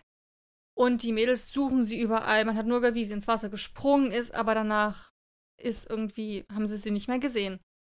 Sie suchen überall nach ihrem übelst Panik, weil sie dann ihren Eltern erzählen müssten, was passiert ist. Aber am nächsten Morgen, bei Tageslicht, es sieht eh alles besser aus, finden sie sie in einem unheimlichen, verfallenen Haus, Hütte, Verschlag, nackt durchgefroren. Ihr geht's überhaupt nicht gut. Sie ist nur so, wusste auch nicht nachts, wo sie hin muss und war total, ja, verwirrt. Und ab dann beginnt es so ein bisschen merkwürdig zu werden. Mhm. Denn Gretchen verändert sich. Sie vernachlässigt ihr Aussehen, sie verhält sich komisch, sie wird paranoid, halluziniert manchmal und wird von Zeit zu Zeit auch ein bisschen grausamer. So. Das ist so ein bisschen so zum Inhalt der Geschichte. Ähm, sagt, der Titel gibt da schon einiges vorweg, aber es wird wirklich viel erzählt. Ich finde, es, es steht halt da Horror-Thriller. Ich fand es gar nicht so Thriller-mäßig, ehrlich gesagt. Ich fand es ja, weiß nicht, hatte für mich eher so Roman, also so Horror. Gar nicht jetzt auf so ein, so ein Page-Turner, sondern einfach, ja, es war ein Horrorbuch. So. Ich kann mir vorstellen, wenn man Frankenstein liest, ist es wahrscheinlich ähnlich. Mhm. Es wird halt sehr viel Atmosphäre geschaffen und viel erzählt und viel über Popkultur geredet und über Freundschaft gesprochen. Äh, das mochte ich auch sehr. Ich fand die Freundschaft auch sehr glaubwürdig erzählt. Und wie die beiden so zueinander finden. Und den Humor, ich finde, die sind es sind keine, ich konnte beide nicht, also Gretchen habe ich sowieso nur kurz richtig kennengelernt, aber auch Abby fand ich jetzt nicht so richtig sympathisch, auch die anderen Mädels. Es hat schon gepasst, wie sie waren, aber so Sympathieträger war irgendwie keiner von denen. Ich fand, die waren so alle ein bisschen anstrengend mit der Zeit. Ähm, aber es war schon cool. Ich, muss aber sagen, ab dem Moment, wo Gretchen besessen wird, ist es sehr, sehr, sehr düster. Das sollte man wissen. Ich meine, es ist Horror, aber es wird wirklich ziemlich düster und ich muss auch sagen, ich habe mir ein bisschen einen anderen Horror erhofft als den, den ich dann bekommen habe. Ähm, habe auch ein bisschen, ja, ab der Hälfte dann auch viel überflogen und hm. weitergeblättert. Also ich habe es ist auch schwierig zu bewerten, weil ich habe es ja nicht komplett einmal runtergelesen, sondern viel so ein ja, halt geskippt weil es hat ein bisschen für mich dann auch ein bisschen an Spannung gefehlt und so ein bisschen an so Tempo und es war auch so ein bisschen verrückt und unheimlich und ich habe mich da nicht mehr so wohl dabei gefühlt und ich wollte noch, dass es vorbei ist. es ist halt eigentlich, ich bin halt, wie gesagt, eigentlich ist das nicht mein Genre. Aber es hat mich trotzdem gut unterhalten und ich würde sagen, es passt sehr gut in die Halloween-Zeit. Und ich glaube, wer darauf steht und gerade die 80er Jahre mag und so Horror und auch damit klarkommt, wenn es düster wird und auch ein bisschen eklig wird, das ist so, das ist dann das Buch. Ich glaube, das ist ziemlich cool. Ich fand, also für mich war es ein bisschen zu viel. Aber das ist ja persönlicher Geschmack. Also ist es eher was für Erwachsene oder für ja, Jugendliche? Ja. Nee, nee, nee, das ist ein Erwachsene. Es ist Horror. Ja, ja, aber es gibt ja auch Horror für Jugendliche. Nee, es ist Erwachsenengenre, Horror-Thriller. Es wird sehr, sehr düster. Okay. FSK 18. Mhm. Ihr könnt es wahrscheinlich auch mit 15 lesen, wenn ihr krass seid, aber. Aber hast du es geskippt, weil es zu. weil es langweilig war, weil es nicht gut war oder weil es zu schlimm war und du nicht konntest? Nee, nee, nee, nee, so ist es jetzt auch nicht. Es ist auch nicht die ganze Zeit, wird, es wird da nicht ein 300 Seiten Fest von krassen Sachen gefeiert, so ist es auch nicht. Aber ich fand es einfach so unangenehm, irgendwann zu lesen, so wie Gretchen sich verhält, was sie sagt. Ich habe mich einfach nicht mehr wohl dabei gefühlt. Und ich dachte mir immer so, ich will dass es vorbei ist. Es war einfach, es war nichts für die kleine Mandy. Okay. Und ja, und ich fand es halt auch ein bisschen an Tempo. Es war halt. Ich hätte einfach mal was anderes. Ich dachte ein bisschen, dass es so in die Richtung geht von You're Not Supposed to Die Tonight, was ich letzten Monat vorgestellt habe. Mhm. Habe ich das letzte ja, Mal? Ja, ja. Ähm, das habe ich ein bisschen gehofft. Aber es, ja, war es halt, weil das war halt spannend und düster und aber auch gruselig. Aber es war jetzt nicht so krass, krass, krass. Und das hier spielt ja auch, ich fand es viel schlimmer, dass es eben hier nicht dunkel ist, sondern am helllichten Tag Sachen passieren. Ich mir denke so, nein. hey, die riecht nach irgendwie, die, die, es gibt eine Zeit, wo die ganz schlimm aussieht, Gretchen, und ganz schlimm auch riecht und so, ne? und wie sie mit sich und ihrem Körper umgeht und, und oha, und ich dachte mir so, wieso fällt das keinem auf? ich hätte es nicht so schlimm gefunden, wenn das nachts passiert wäre. Weil ich dachte, okay, nachts passieren gruselige Dinge, aber tagsüber, tagsüber will ich das nicht wissen, was da passiert. Tagsüber ist alles gut. Aha, so ein bisschen. Ja, also, ähm, ich habe drei Sterne gegeben. Wie gesagt, persönlich meins war es nicht so 100 Prozent. Aber ich fand für die Zeit und ich wollte was Gruseliges und was Unangenehmes und das war es auf jeden Fall ja, war noch ein bisschen zu doll. Also ich glaube, ich gehe eher auf die Jugendhorror-Richtung. Ich glaube, da fühle ich mich wohler. Verstehe. Und es ist mir gerade noch eingefallen, soll ich eigentlich vom letzten Monat, habe ich ja vergessen zu sagen, ich habe ja die Unhoneymooners gelesen von Christina Lauren. Soll ich dazu noch was sagen oder sagen wir einfach, ich habe es gelesen und. Na, wie du möchtest. Wir haben schon so viel drüber gesprochen. Es war eine richtig schöne und witzige Romcom. Aha. Gut. Ich habe das im letzten Monat angekündigt, dass ich es gelesen habe im Urlaub und ich habe es auch im Urlaub gelesen. Ich fand es auch echt cool, vier Sterne. Aber ich habe es dann einfach in den ganzen Wust mit den Büchern völlig Wir hatten vergessen ja 40 zu Bücher knapp in diesem Lesemonat. Ja, aber ich fand es auf jeden Fall richtig gut. Es war ja überall auch groß beworben diesen Sommer. Ich würde es auf jeden Fall als Sommerbuch auch sehr empfehlen. Ihr könnt ja gerne auf Goodreads einfach schauen. Da steht die ganze Review nochmal geschrieben da. Und zum letzten Buch. Und das war voll die Enttäuschung. Hm. Oh, ich habe jetzt extra das weit nach hinten geschoben, weil es so unangenehm ist, über schlechte Bücher zu reden. Aber vor allem, weil du es ja auch so mochtest. Und zwar geht es um Vampire Academy von Richelle Mead, den ersten Teil Blutschwestern. Das war ein Rezensionsexemplar vom Lux Verlag. Es ist in dieser wunderschönen neuen Ausgabe, auch mit Innenillustrationen. Das Buch sieht wirklich sehr schön aus. Mhm. Ähm, Neu aufgelegt jetzt zum genau, irgendeinem Jubiläum. Es wurde jetzt auch als Serie rausgebracht. genau. Muss ich noch gucken. Ich weiß nicht, ob ich es gucken will. Ich habe auch überlegt, den Film zu gucken und ich hatte mir den auch in der Bibo bestellt. Und dann habe ich die in der Hand gehabt, dachte mir so, ach nee, ich will mich damit nicht nochmal beschäftigen. Ich finde, der Film ist so sehr trashig, teeny-mäßig, aber irgendwie dadurch auch ganz unterhaltsam. Ja, viele sagen, der Film wäre gar nicht so gar nicht so schlecht und ich fand den Trailer auch gar nicht so übel von dem Film. Ganz anders als das Buch. der Trailer ist, war ganz anders, aber ja, vielleicht kurz, worum es geht. Ähm, es geht um die 17-jährige Rose, die ist halb, Mel halb Mensch, halb Vampir und wird an der Vampire Academy als Wächterin ausgebildet. Das m, passiert oft zwischen bei halb Mensch und halb Vampir Leuten. Ähm, sie hat ihre beste Freundin Lissa. Das ist so. Ja, aus, die kommt aus einer adligen Vampirfamilie. Ist nicht so wie bei uns, dass man das eben so vererbt, sondern es gibt mehrere sehr mächtige alte Familien. Und da ist Lissa so ein bisschen die letzte, glaube ich, ne, in ihrer Familie gewesen, die noch übrig ist. Ähm, und kommt eventuell irgendwann auf den Thron. Also ist auch sehr wertvoll für, für die Vampirgemeinschaft sozusagen. Genau. Und dann passieren merkwürdige Dinge und hier auf dem Klappentext steht, jemand hat es auf Lissas Leben abgesehen, aber das ist, passiert halt einfach nicht. Aber es kommt später. Ja, irgendwie ist es komisch und mit Lissa passieren merkwürdige Dinge und ähm, Rose denkt sich, nee, da muss ich unbedingt helfen und ist für sie da. Wird eben als Wächterin ausgebildet, bekommt doch einen Mentor an ihrer Seite, Dimitri, der sie trainieren soll, damit sie so richtig krass wird und stark wird und Lissa ähm, beschützen kann. So viel zum Inhalt. Ich habe ich hab mir so eine, ich habe da noch kein Review geschrieben bei Goodreads, wenn das rauskommt schon, könnt ihr dann gerne nochmal nachlesen. Auch dann mit Zitaten, weil die habe ich mir noch nicht hundertprozentig rausgeschrieben. Aber ich habe wirklich, ich habe das gehört und dann, und ich habe mich richtig drauf gefreut auf die Geschichte, weil ich dachte, ich liebe Crave, Vampire, ich mag, ich habe Twilight jetzt erst letztens geguckt, finde ich cool. Ich bin voll drin in dem Thema. Und dann dachte ich bei so einem, Dr- ab, ab dem Drittel dachte ich mir so, was zur Hölle passiert hier eigentlich? Ich habe angefangen, mir Notizen zu machen, konnte am Ende gar nicht mehr aufhören und fand es richtig doof. Also mir hat es gar nicht gefallen. Ich finde, das Buch ist ja sehr alt, ne? auch 20 Jahre, Ja, ja, glaube 2007 oder so.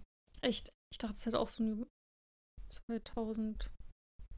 Ach, ich krieg nur das Neueste. Oder zehn, zehnjähriges feiert das Buch. Es hat irgendein Nee, nee. Jubiläum dieses Jahr. In den 2000ern kam das raus. Oder 15-jährige ist es hat irgend so eine ähm, besondere Zahl. Ja, wahrscheinlich 15. Laut Goodreads 2007, ja. Also 15 Jahre. 15-jähriges ungefähr. 16 dieses Jahr dann. Genau.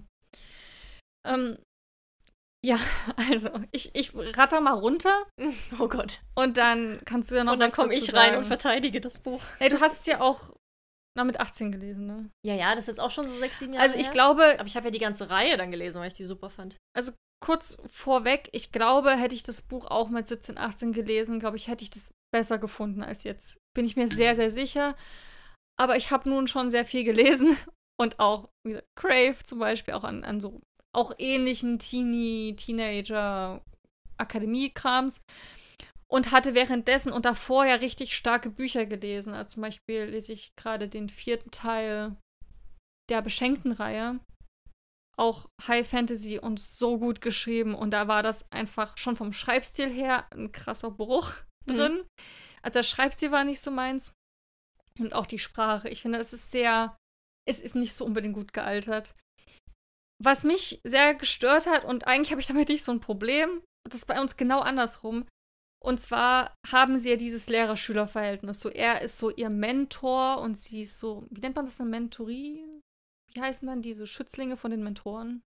Schützling. Nein, die haben ja auch so einen Namen. Schüler. Aber es war halt, ähm, die siezen sich auch die ganze Zeit. Daran kann ich mich gar nicht erinnern, dass die sich siezen. Ja, und das war für mich halt immer so dieses, okay, er ist halt dieser krasse Wächter, der auch schon, wird auch gleich vorgestellt, der ist so ein Tattoo mit, wo immer, die kriegen immer so ein Tattoo, wenn die jemanden töten. Und auch wenn die einen Vampir töten. Ja, und die kriegen dann so ganz, der hat schon super viele getötet und der ist dann dieser, dieser weise Mann-Typ, der sieht zwar sehr gut aus, aber der hat schon so viel Lebenserfahrung einfach. Und wie gesagt, die siezen sich und sie ist so seine Schülerin. Er bezeichnet sie auch oft als Schülerin. Sie ist 17 und er ist 24. Also das ist schon in dem Alter ein ordentlicher Abschnitt, wo einiges passieren kann. Das hat sich für mich, ich habe da überhaupt keine Liebesgeschichte gesehen. Da gibt es auch so einen anderen Typen, Christian. Den habe ich eher mit ihr geschippt. Hm. Ich glaube, da kommt er mit der anderen zusammen. Ist mhm. wirklich noch egal. Aber das habe ich eher bei den beiden gesehen, weil ich dachte, okay, der ist in ihrem Alter, der ist, ähm, hat auch so schon ein bisschen Lebenserfahrung, aber ist nicht ganz so, ja. Es gibt auch oft so Momente, wo er zum Beispiel auch so sagt, so nein, also gerade zum Ende gibt es auch so Momente, wo er sagt so nein, ich kann nicht ähm, mit dir zusammen sein, guck mal, ich habe schon so und so viel Lebenserfahrung gesammelt. Du bist noch Schülerin, du gehst noch zur Schule und ich habe schon das, dieses und jenes gemacht. Also er sagt, und er sagte auch, du bist, es sind sieben Jahre zwischen uns. Er hält so einen richtigen Talk, warum das nicht geht. Und ich habe mir so, ja, valider Grund. Genau, sie ist, sie ist ein Schützling. Genau, so und so und so. Aber kommen die schon zusammen im ersten Teil? Ja, eben nicht, oder? Wollen wir spoilern? Weiß ich jetzt nicht. Aber ähm, auf jeden Fall dachte ich mir dann so, ja, sehe ich genauso. Und deswegen habe ich da überhaupt keine Romance-Geschichte gesehen zwischen den beiden. Ich finde es auch super oberflächlich, die, die Geschichte. Er sagt ihr, und das habe ich mir als Zitat aufgeschrieben, du bist zu scharf, um deprimiert auszusehen. habe ich echt in den Augen. Also wirklich, nein, also das will ich nicht lesen. Weißt du, was ich meine? Das ist mhm. doch das ist nicht so ein gutes Zitat. Dieses generell, es wird halt sehr auf Optik geguckt die ganze Zeit. Es gibt auch ähm, so einen Moment, wo, also Wächter kämpfen ja richtig krass. Die haben mitunter Narben, die sind ähm, sehr, halt mitten im Kampf immer drin. Und sie stellt dann eben fest beim Training, dass die anderen Frauen, und das sagt sie auch wortwörtlich, sind total ledrig und faltig. Mit 30 oder so sind die. Sind überhaupt keine schönen Frauen mehr. Es hat sie zerstört. Uff. Und dann halt auch hier wieder so, und dann mit diesem Kommentar, du bist zu scharf, um deprimiert auszusehen. Es ist halt so um Optik die ganze Zeit. So, wie sieht jemand aus? Ich meine, klar, die ist 17 und so, und da ist das ein Thema. Aber ich meine, was will mir das Buch damit sagen? Dass Frauen, die kämpfen, nicht mehr schön sind. Und also sie hat dann nicht mal diesen Gedanken, okay, aber ihre Narben machen sie auch. Ich, das lernen wir eigentlich in neuen Büchern jetzt. Narben machen dich schöner. So eine Poppy in and Ash hat ein halbes Gesicht voller Narben, sie ist trotzdem wunderschön. Und hier erfahre ich, die sind trotzdem hässlich.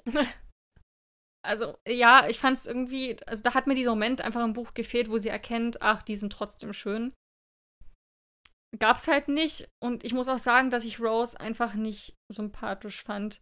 Sie ist halt die ganze Zeit sehr in ihrem Mutti-Modus, kümmert sich um Lissa. Sie weiß auch, was für Lissa besser ist. Was ich nicht so richtig mag, so dieses mach mal das so und so, dann verrät sie Lissa gewisse Dinge nicht. Sie hat die Fähigkeit, in Lissas Gedanken sich reinzuschalten, also direkt dabei zu sein, wenn was passiert. Und Lissa sagt auch, dass sie das nicht will. Und mitunter macht Rose das bewusst, um zu wissen, was bei Alyssa abgeht. Naja, also, weil sie so krass dieses Beschützerding verinnerlicht Ja, hat. aber weißt du, so dieses, das ist einfach eine, eine Red Flag für mich gewesen. Dieses, wenn die, dann musst du eine andere Möglichkeit finden. Aber wenn jemand sagt, ich möchte das nicht, und das ist ja krass privat. Und mitunter ist sie bei sehr intimen Momenten dabei, wo ich mir denke, also spätestens da kann man doch mal sich rausschalten. Aber nein, sie muss den ganzen Gossip abgreifen, der da vor sich geht. Weiß ich nicht. Und ähm, dann gab es auch so einen Moment mit Dimitri, wo er ihr beichtet oder erzählt, dass er mit 13 seinen quasi Vater geschlagen hat. Der war kein, kein guter Typ. Und es ist, ich finde es auch berechtigt, dass der zugehauen hat, davon abgesehen. Okay. Aber Rose geht darauf so ab und macht wirklich solche Kommentare, oh mein Gott, kann er noch heißer werden? Oh mein Gott, meine Knie zittern. Und er hat den wirklich mit, und, und also die erfährt, dass er jemanden zusammengeschlagen hat, finde ich schon geil. Dann erfährt sie, dass er 13 war und dann ist sie Himmel, da ist sie komplett weg und dann ist sie so, oh mein Gott, ist der hot. Ich finde das jetzt nicht so toll, wenn es heißt, ja, ich habe mit 13 meinen Vater zusammengeschlagen. Dann denke ich mir so, okay, du hast deine Mutter verteidigt, ist es okay, dass du das getan hast, aber wir finden das doch nicht gut. Ich habe in allen Adult-Büchern gelernt, dass das nicht gut ist, wenn man das tut. Man muss sich bitte schäbig fühlen. Bücher gelernt. Und nicht, und nicht so drauf sich, also wirklich, wäre das Buch für eine ältere Zielgruppe, wäre sie wahrscheinlich spätestens hier feucht geworden. Und da bin ich, bin ich raus, wirklich. Die ist so davon überzeugt. Und das, ähm, ja gut, Poppy und Hawk wären da wahrscheinlich auch beide feucht geworden. Du hast jemanden umgebracht, geil. ja, aber das ist so absurd. Also Poppy und Hawk haben ja eh eine sehr absurde Beziehung, aber da ist es halt in dieser komischen Welt und die sind alle erwachsen. Ich muss so, okay, komm, los geht's. Aber hier ist, es halt 18. mit diesen. Also ich weiß nicht, ob ähm, Hawk sich drauf aufgeilen würde, wenn sie mit, äh, ja, ich habe mit zwölf jemanden aufgeschlitzt. Weiß ich, ob das so, weiß ich nicht. Also ihm würde ich es zutrauen. Und sie wäre dann auch noch so, ah ja, hm, cool. Keine Ahnung. Ähm, ja, dann fand ich ja auch dieses, es wurde ja auch beschrieben, ja, die, die, ihr Leben ist in Gefahr, bis auf die letzten zehn Seiten ist es das nicht. Sie wird halt nur langsam immer verrückter. Äh, ja, also ich fand, es war vom Plot her wenig Action tatsächlich. Es ist wenig passiert. Sie kriegt immer so Drohbotschaften oder sie fühlen sich verfolgt, also eher ein bisschen in die paranoide Richtung, aber es praktisch passiert nicht so viel. Ähm, ja, Rose bezeichnet sich selber als exotische Wüstenprinzessin. Ich glaube, da sollte ja, das ist wissen, weird. dass das nicht berichtigt wurde. Sie sagt sowas, warum sollst du mit jemandem zusammen sein, wenn du mit dem keine Kinder bekommen kannst? Ja, auch in dieser Welt ist das wahrscheinlich, ist das ein Ding, aber kann man nicht ein bisschen weiter sein, auch in der Welt erkennen, okay, das ist problematisch, das ist Quatsch. Freie Liebe für alle, weiß ich nicht. Ähm, naja, ich glaube, gerade in diesen höheren Vampirgesellschaften geht es ja gerade darum, weil es ja nur noch so wenige gibt, dass sie ja. eben Aber dass man, man kann ja Spaß haben. Und man kann ja auch lieben, wen man will. Ja, aber das ist ja dann ihre 17 Einstellung. Ich ja. Meine wahre Liebe ich ist mein, der für immer, für Kinder, Familie, Heirat. Ja, es ist auch völlig in Ordnung. Ich meine einfach nur, dieses Ganze in Kombination hat Rose für mich einfach, ich mochte sie leider nicht. Ähm, und was mich, glaube ich, am fast noch am meisten gestört hat, war dieses Girls hate Girls. Also, ich liebe das in Büchern mittlerweile, wenn du so ein bisschen Frauenpower hast. Frauen, die sich nicht runtermachen gegenseitig, sondern die sich unterstützen. Hier ist es eins dieser klassischen Bücher, alle Frauen machen sich gegenseitig runter. Die hat Lissa, ihre beste Freundin, die sie ausspioniert und intrigiert, aber gut. Aber ansonsten sind alle anderen Frauen Schlampen, Huren, bezeichnen sich gegenseitig auch so. Die machen sich wirklich jede Szene, wo eine andere Frau kommt, gefühlt reißen sich danach die Haare raus. Wirklich, die beleidigen sich, sobald sie auf eine andere Frau trifft, beleidigen die sich. Hm. Und machen sich runter und lästern übereinander. Und es gibt so einen Moment, habe ich mir auch abgeschrieben. Ähm, wir verdienten, also das sagt Rose, wir verdienten uns eine Menge Gummipunkte, indem wir ihnen von dem Mia-Skandal berichteten. Ob es nun schäbig war oder nicht, es fühlte sich erstaunlich gut an, meinen Namen reingewaschen zu sehen und mich an ihr zu rächen. Und genau das ist es. Die erzählen immer wieder, wenn irgendjemand gibt ein bisschen Gossip über jemanden, gehen die damit hausieren, so dass es alle erfahren. Und hier eben auch, also kurz davor wurde Rose eben wegen irgendwas bezichtigt dann hat sie was über Mia erfahren, was sehr privat ist. Und sie erzählt es einfach jedem. Und dann sagt sie auch, und wie gesagt, dieses, ja, ist schäbig oder nicht, aber ich fühle mich jetzt gut. Mein mhm. Name ist reingewaschen. Die erzählen, reden jetzt nur noch über sie. Und das ist so eine Atmosphäre, in der ich mich nicht gerne bewege, die ich sehr toxisch und schlimm finde. Und dieses ganze, wirklich auf jeder dritten Seite, du bist eine Bluthore, du bist eine Schlampe, was, du hast mit dem Typen geknutscht, Schlampe. Männer nie, es sind nur die Frauen, die als Schlampen bezeichnet werden. Mhm also ich kann nicht sagen, ob was mir das Buch geben wollte. Ich habe es nicht. Mir hat es nichts gegeben. Ich fand es einfach nur irgendwie traurig, es hat sich wie so ein Rückschritt angefühlt. Ich habe das Gefühl, wir sind äh, literarisch ein bisschen weiter schon von Sachen, die wir erzählen wollen. Naja, es ist ja auch von 2007, ne? Ja. Also ich glaube, wie gesagt, ich hätte es wahrscheinlich damals cooler gefunden und ich habe schon gehört, dass die Bücher immer besser werden von Buch zu Buch und dass Ja, da ganz viel Fall. noch passiert. Aber ich habe keine Motivation, das zu lesen. Es tut mir sehr leid. Ähm, ich hoffe, ich vergraul jetzt niemanden, aber ja, ich habe es echt versucht. Hm. Es war so eine Enttäuschung. Ach, voll schade. Weil ich habe ja wirklich alle sechs Bände gelesen. Hm. In relativ kurzer Zeit, was für mich auch selten ist. Hm. Und ich finde, also was ich super spannend finde an der Reihe, ist halt dieser ganze Weltenbau, dieses System von Vampiren, das habe ich so noch nie gehört. Also es gibt ja unterschiedliche Arten von Vampiren, die werden auch normalerweise die Vampire geboren, nicht gemacht. Hm. Und das sind dann eben die krassen adligen Vampire und dann gibt es eben diese Halbvampire, wie auch Rose einer ist, Hm. die eben die Wächter für die sind. Die leben nur für diese krassen adligen Vampire, um die zu beschützen. Die gehen immer vor, das wird ihnen von klein auf eingebläut. Und deswegen finde ich, ähm, hat es auch viel von Roses Verhalten erzählt, weil sie Lissa schon immer als erstes setzt, ihre Sicherheit an oberster Stelle. Aber sich dafür eben auch ermächtigt sieht, dann Entscheidungen zu treffen, ne, für ihre Mhm. Sicherheit. Und dass sie auch ihre Freundschaft dann hinten anstellt, weil es eben um die Sicherheit geht. Wird es denn, gibt es da noch mal so einen kleinen Entwicklungsding, wo sie eben merkt, okay, das ist nicht, so beschützen nicht, nicht um jeden Preis, Privatsphäre irgendwo hat seine Grenzen. Ja, die entwickeln sich beide voll. Ich finde auch, deren Freundschaft entwickelt sich total. Und die wachsen beide ähm, irgendwie auseinander, irgendwie auch zusammen. Also ich habe deren Freundschaft eigentlich super, super schön in Erinnerung. Also auch sehr, die haben natürlich auch Konflikte und Streits und so, aber dass die sehr schätzen, wer die andere Person ist und was die an der haben. Und gleichzeitig ist da auch dieser Konflikt und diese unterschiedliche Erwartungen, dass halt von Mhm. Lissa auch erwartet wird, dass sie Rose so als Wächterin einstellt und dann aber mehr ist nicht. Also die dürfen gar nicht so viel Kontakt haben, eigentlich. Hm. Und so Freundschaften sind auch nicht gern gesehen. Und wie die dann so damit umgehen und trotzdem für die Freundschaft kämpfen, das fand ich super schön. Ich mag auch Rose total gern. Ich finde, sie ist total schlagfertig und stark und wächst so sehr als Charakter. Mhm. Ja, also ich weiß nicht, vielleicht habe ich es auch Ich bin- romantisiert in ich- ich Erinnerung, bin- aber Also ich frage mich eben, was in Teil 2, 3, was auch immer passiert. ja, ganz viel. Ob du den, ja, aber ob du den ersten verdrängt hast und Rose eben aus Band 2, 3 in Erinnerung hast. Beziehungsweise, ähm, ich, mich würde es super interessieren, wenn du, den, wenn du das nochmal rereadest. Hm. wie deine Meinung jetzt ist. Ob ich einfach was anderes gelesen habe. weil, ich, weil ich würde sagen, all die Punkte, die ich genannt habe, die Zitate, da bist du eigentlich auch an erster Stelle, die sagst so, nee, das ist scheiße. Hm. Das wollen wir nicht in Büchern. Ähm, ich bin ja auch Nostalgiefaktor. und Ich habe ja auch Ja, ja. Isola gelesen von Isabel Abedi letztes Jahr, glaube ich, was auch zum Teil mit Rassismus zu kämpfen hatte. Deswegen verstehe ich das ja alles, dass man. Ich fand es trotzdem noch gut, aber Ich frage mich, ob es so ist wie, ich habe ja Izara jetzt vor einem Jahr gelesen und da fand, sind mir so Sachen auch übelst Mhm. aufgefallen. Dieses Frauenhass und Not Like Other Girls und so. Und auch Homofeindlichkeit, was mich da übelst gestört hat, wo ich dachte, ja, wahrscheinlich, wenn ich das mit 18 gelesen hätte, hätte ich es auch voll geliebt. Und dass sich dann einfach so hm, mit dem Wachstum auch so die Perspektive ändert. Ich habe es halt noch im Kopf, wie ich es mit 18 gelesen habe und da fand ich es richtig toll und cool. Hm. Und auch cooles magisches Also ich System. hätte es im Normalfall als nicht so Rezensionsexemplar, hätte ich es einfach abgebrochen, einfach gesagt ab der Hälfte, okay, das ist nicht meins, tschüss.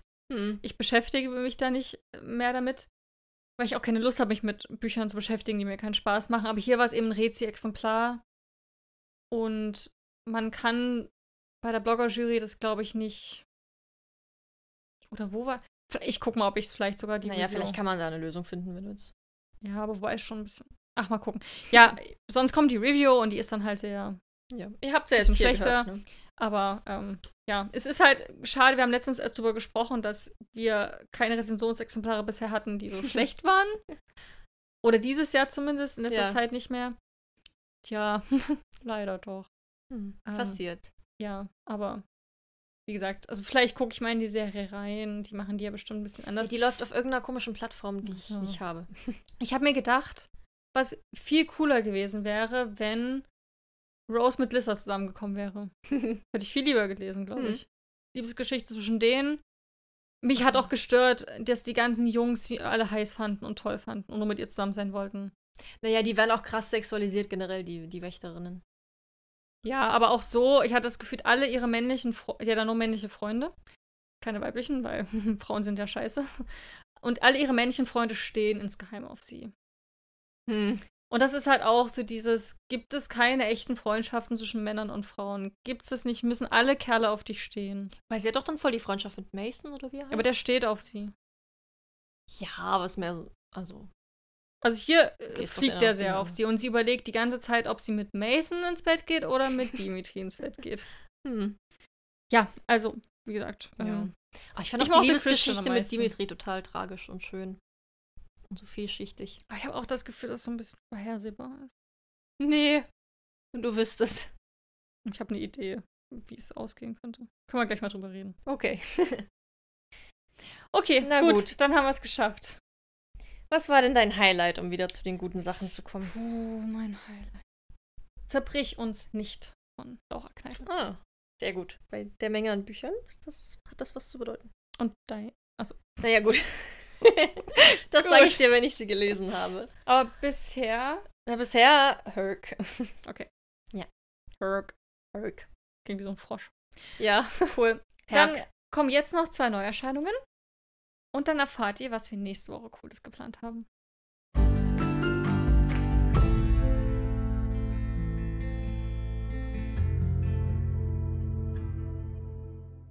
Meine Neuerscheinung ist jetzt schon erschienen am 28.09.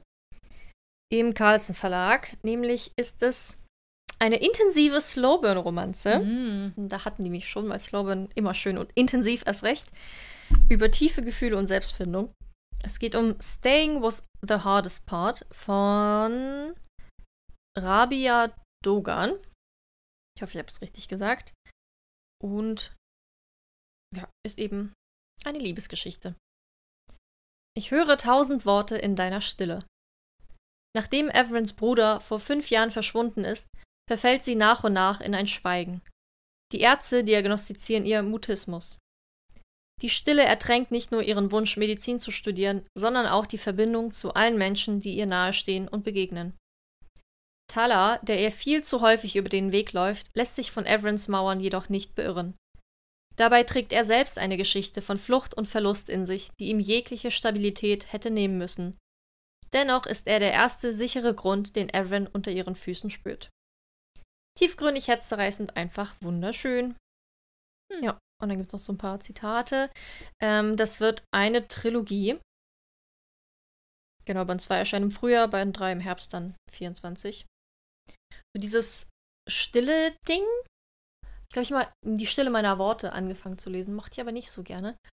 Und bei Mila Olsen ist doch auch in einem der Bücher, oder? Whisper, I love you. Genau. Oh, das musst du lesen. Mhm. Also finde ich sehr spannend, gerade weil man dann noch viel mehr irgendwie im, im Kopf Ja. der Protagonistin drin ist. Aber auch, was hier so erzählt wird über den, den Love Interest, was er für eine Geschichte von, von Flucht und Verlust hat, das kann ich mir vorstellen, dass es ein sehr wirklich intensives Buch wird, was sehr viele schwere Themen behan behandelt. Hoffentlich auf eine sehr romantische, herzklopfende, positive auch Seite, die so ein bisschen was Hoffnungsvolles hat. Staying was the hardest part von Rabia Dogan.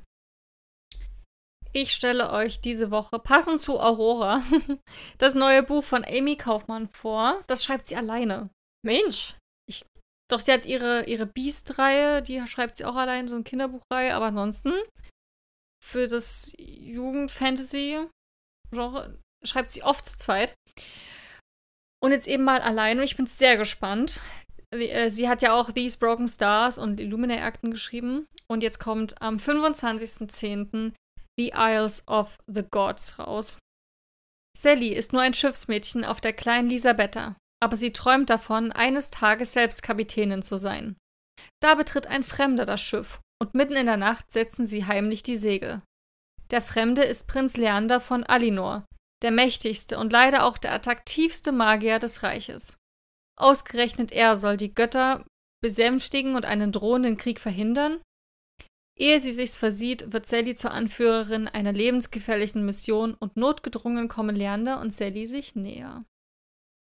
Band 1 von 2, also wird eine Dilogie. Ich finde das mega seit mm, Der dunkelste aller Zauber. Liebe ich Magier. Mächtige Magier vor allem. Ich finde es einfach sehr hot. Also, Ja, klar, Magie ist cool. Ja, aber auch so, ähm, das wird ja immer mit hier House Moving Castle verglichen. Das ist ja auch sehr krasse Magier. Mhm. Und ich mag das irgendwie sehr. Und ich finde die Kombination, ich hoffe, sie hat keine Kräfte, weil ich finde die Kombination gerade in Dunkels aller Zauber richtig cool, dass sie einfach eine Kämpferin ist, aber kein Fünkchen Magie beherrscht und er macht dann halt seine krassen Zauber. Finde ich irgendwie cool. Mag Mhm. ich sehr. Weil oft ist es ja andersrum. Er ist der Krieger, sie ist die ha Magierin. Ja. Finde ich sehr gut. Ich bin sehr gespannt und ich finde, Amy Kaufmann schreibt krass gute Romanzen. Auch in These Broken Stars ist das ein Feuerwerk der Gefühle. Mag ich sehr gern. Ich hoffe mir ganz, ganz viel davon. Und ähm, ja, freue mich sehr drauf. Hm. The Isles of the Gods von Amy Kaufmann. Damit sind wir dann am Ende dieser Folge angelangt. Aber keine Sorge, nächste Woche wartet eine super, super coole Folge auf euch, nämlich unsere Geburtstagsfolge. Yay! Wir werden vier Jahre alt und das wird gefeiert. Alles Gute für uns. Mit prominentem Besuch. Prominent. Ja, sie waren schon einmal bei Buchkastmafia. Sie Ähm, sind männlich, groß, gut aussehend, gut gebaut, muskulös, haben tiefe Stimmen, düster, sind sehr männlich aber leider nicht magisch. und können auch nicht kämpfen. Hm. Aber Kann man ja sind ändern. unsere Männer. Ja, genau. Die werden also dann mit uns dabei sein und mitfeiern. Könnt also sehr gespannt sein, was da auf euch zukommt. Wenn ihr das nicht verpassen wollt, abonniert gerne diesen Podcast oder folgt uns auch gerne auf Instagram. Wir haben jetzt sehr viel auch über Goodreads erzählt. Das ist auch auf Instagram verlinkt. Genau. Und auf Instagram gibt es auch immer alle unsere erwähnten Bücher. Mhm. Ja, wenn ihr das macht, hören wir uns nächste Woche wieder. Wir können es kaum erwarten, in den Geburtstag rein zu feiern. Wir hoffen, ihr seid alle mit dabei. Da wird gespielt, gelacht, Anekdoten ausgetauscht. Wir äh, reden auch noch mal ein bisschen so privateren Kram wahrscheinlich. Lässt sich ja nicht ausschließen, wenn die Männer zu Gast sind. Machen auch coole Quizze, challengen uns gegenseitig. Ich glaube, das wird richtig cool. Da ja, könnt ihr euch, glaube ich, drauf freuen. Für alle, die so ein bisschen auch so einen privateren Kram mögen. Für die anderen wird es aber auch trotzdem noch. Ja, es gibt keine genug. Sorge. Also das Buch ist der Hauptfokus, aber wir spielen Dinge mit Büchern. Die sind cool. Ja, stimmt. also dann, bis nächste Woche Macht's gut. und lest fleißig. Tschüss. Ciao.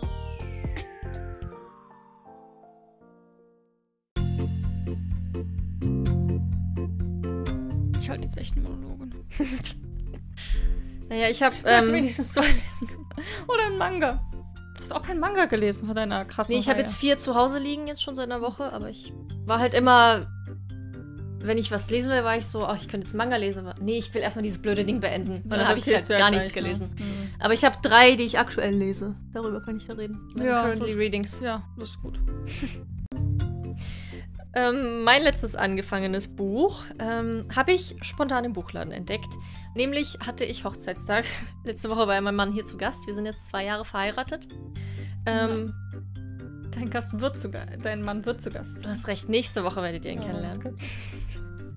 Siehst du, das meine ich mit durcheinander aufnehmen. Wann erscheint die Folge? 6.10. Okay. Jetzt am Freitag. Ach was.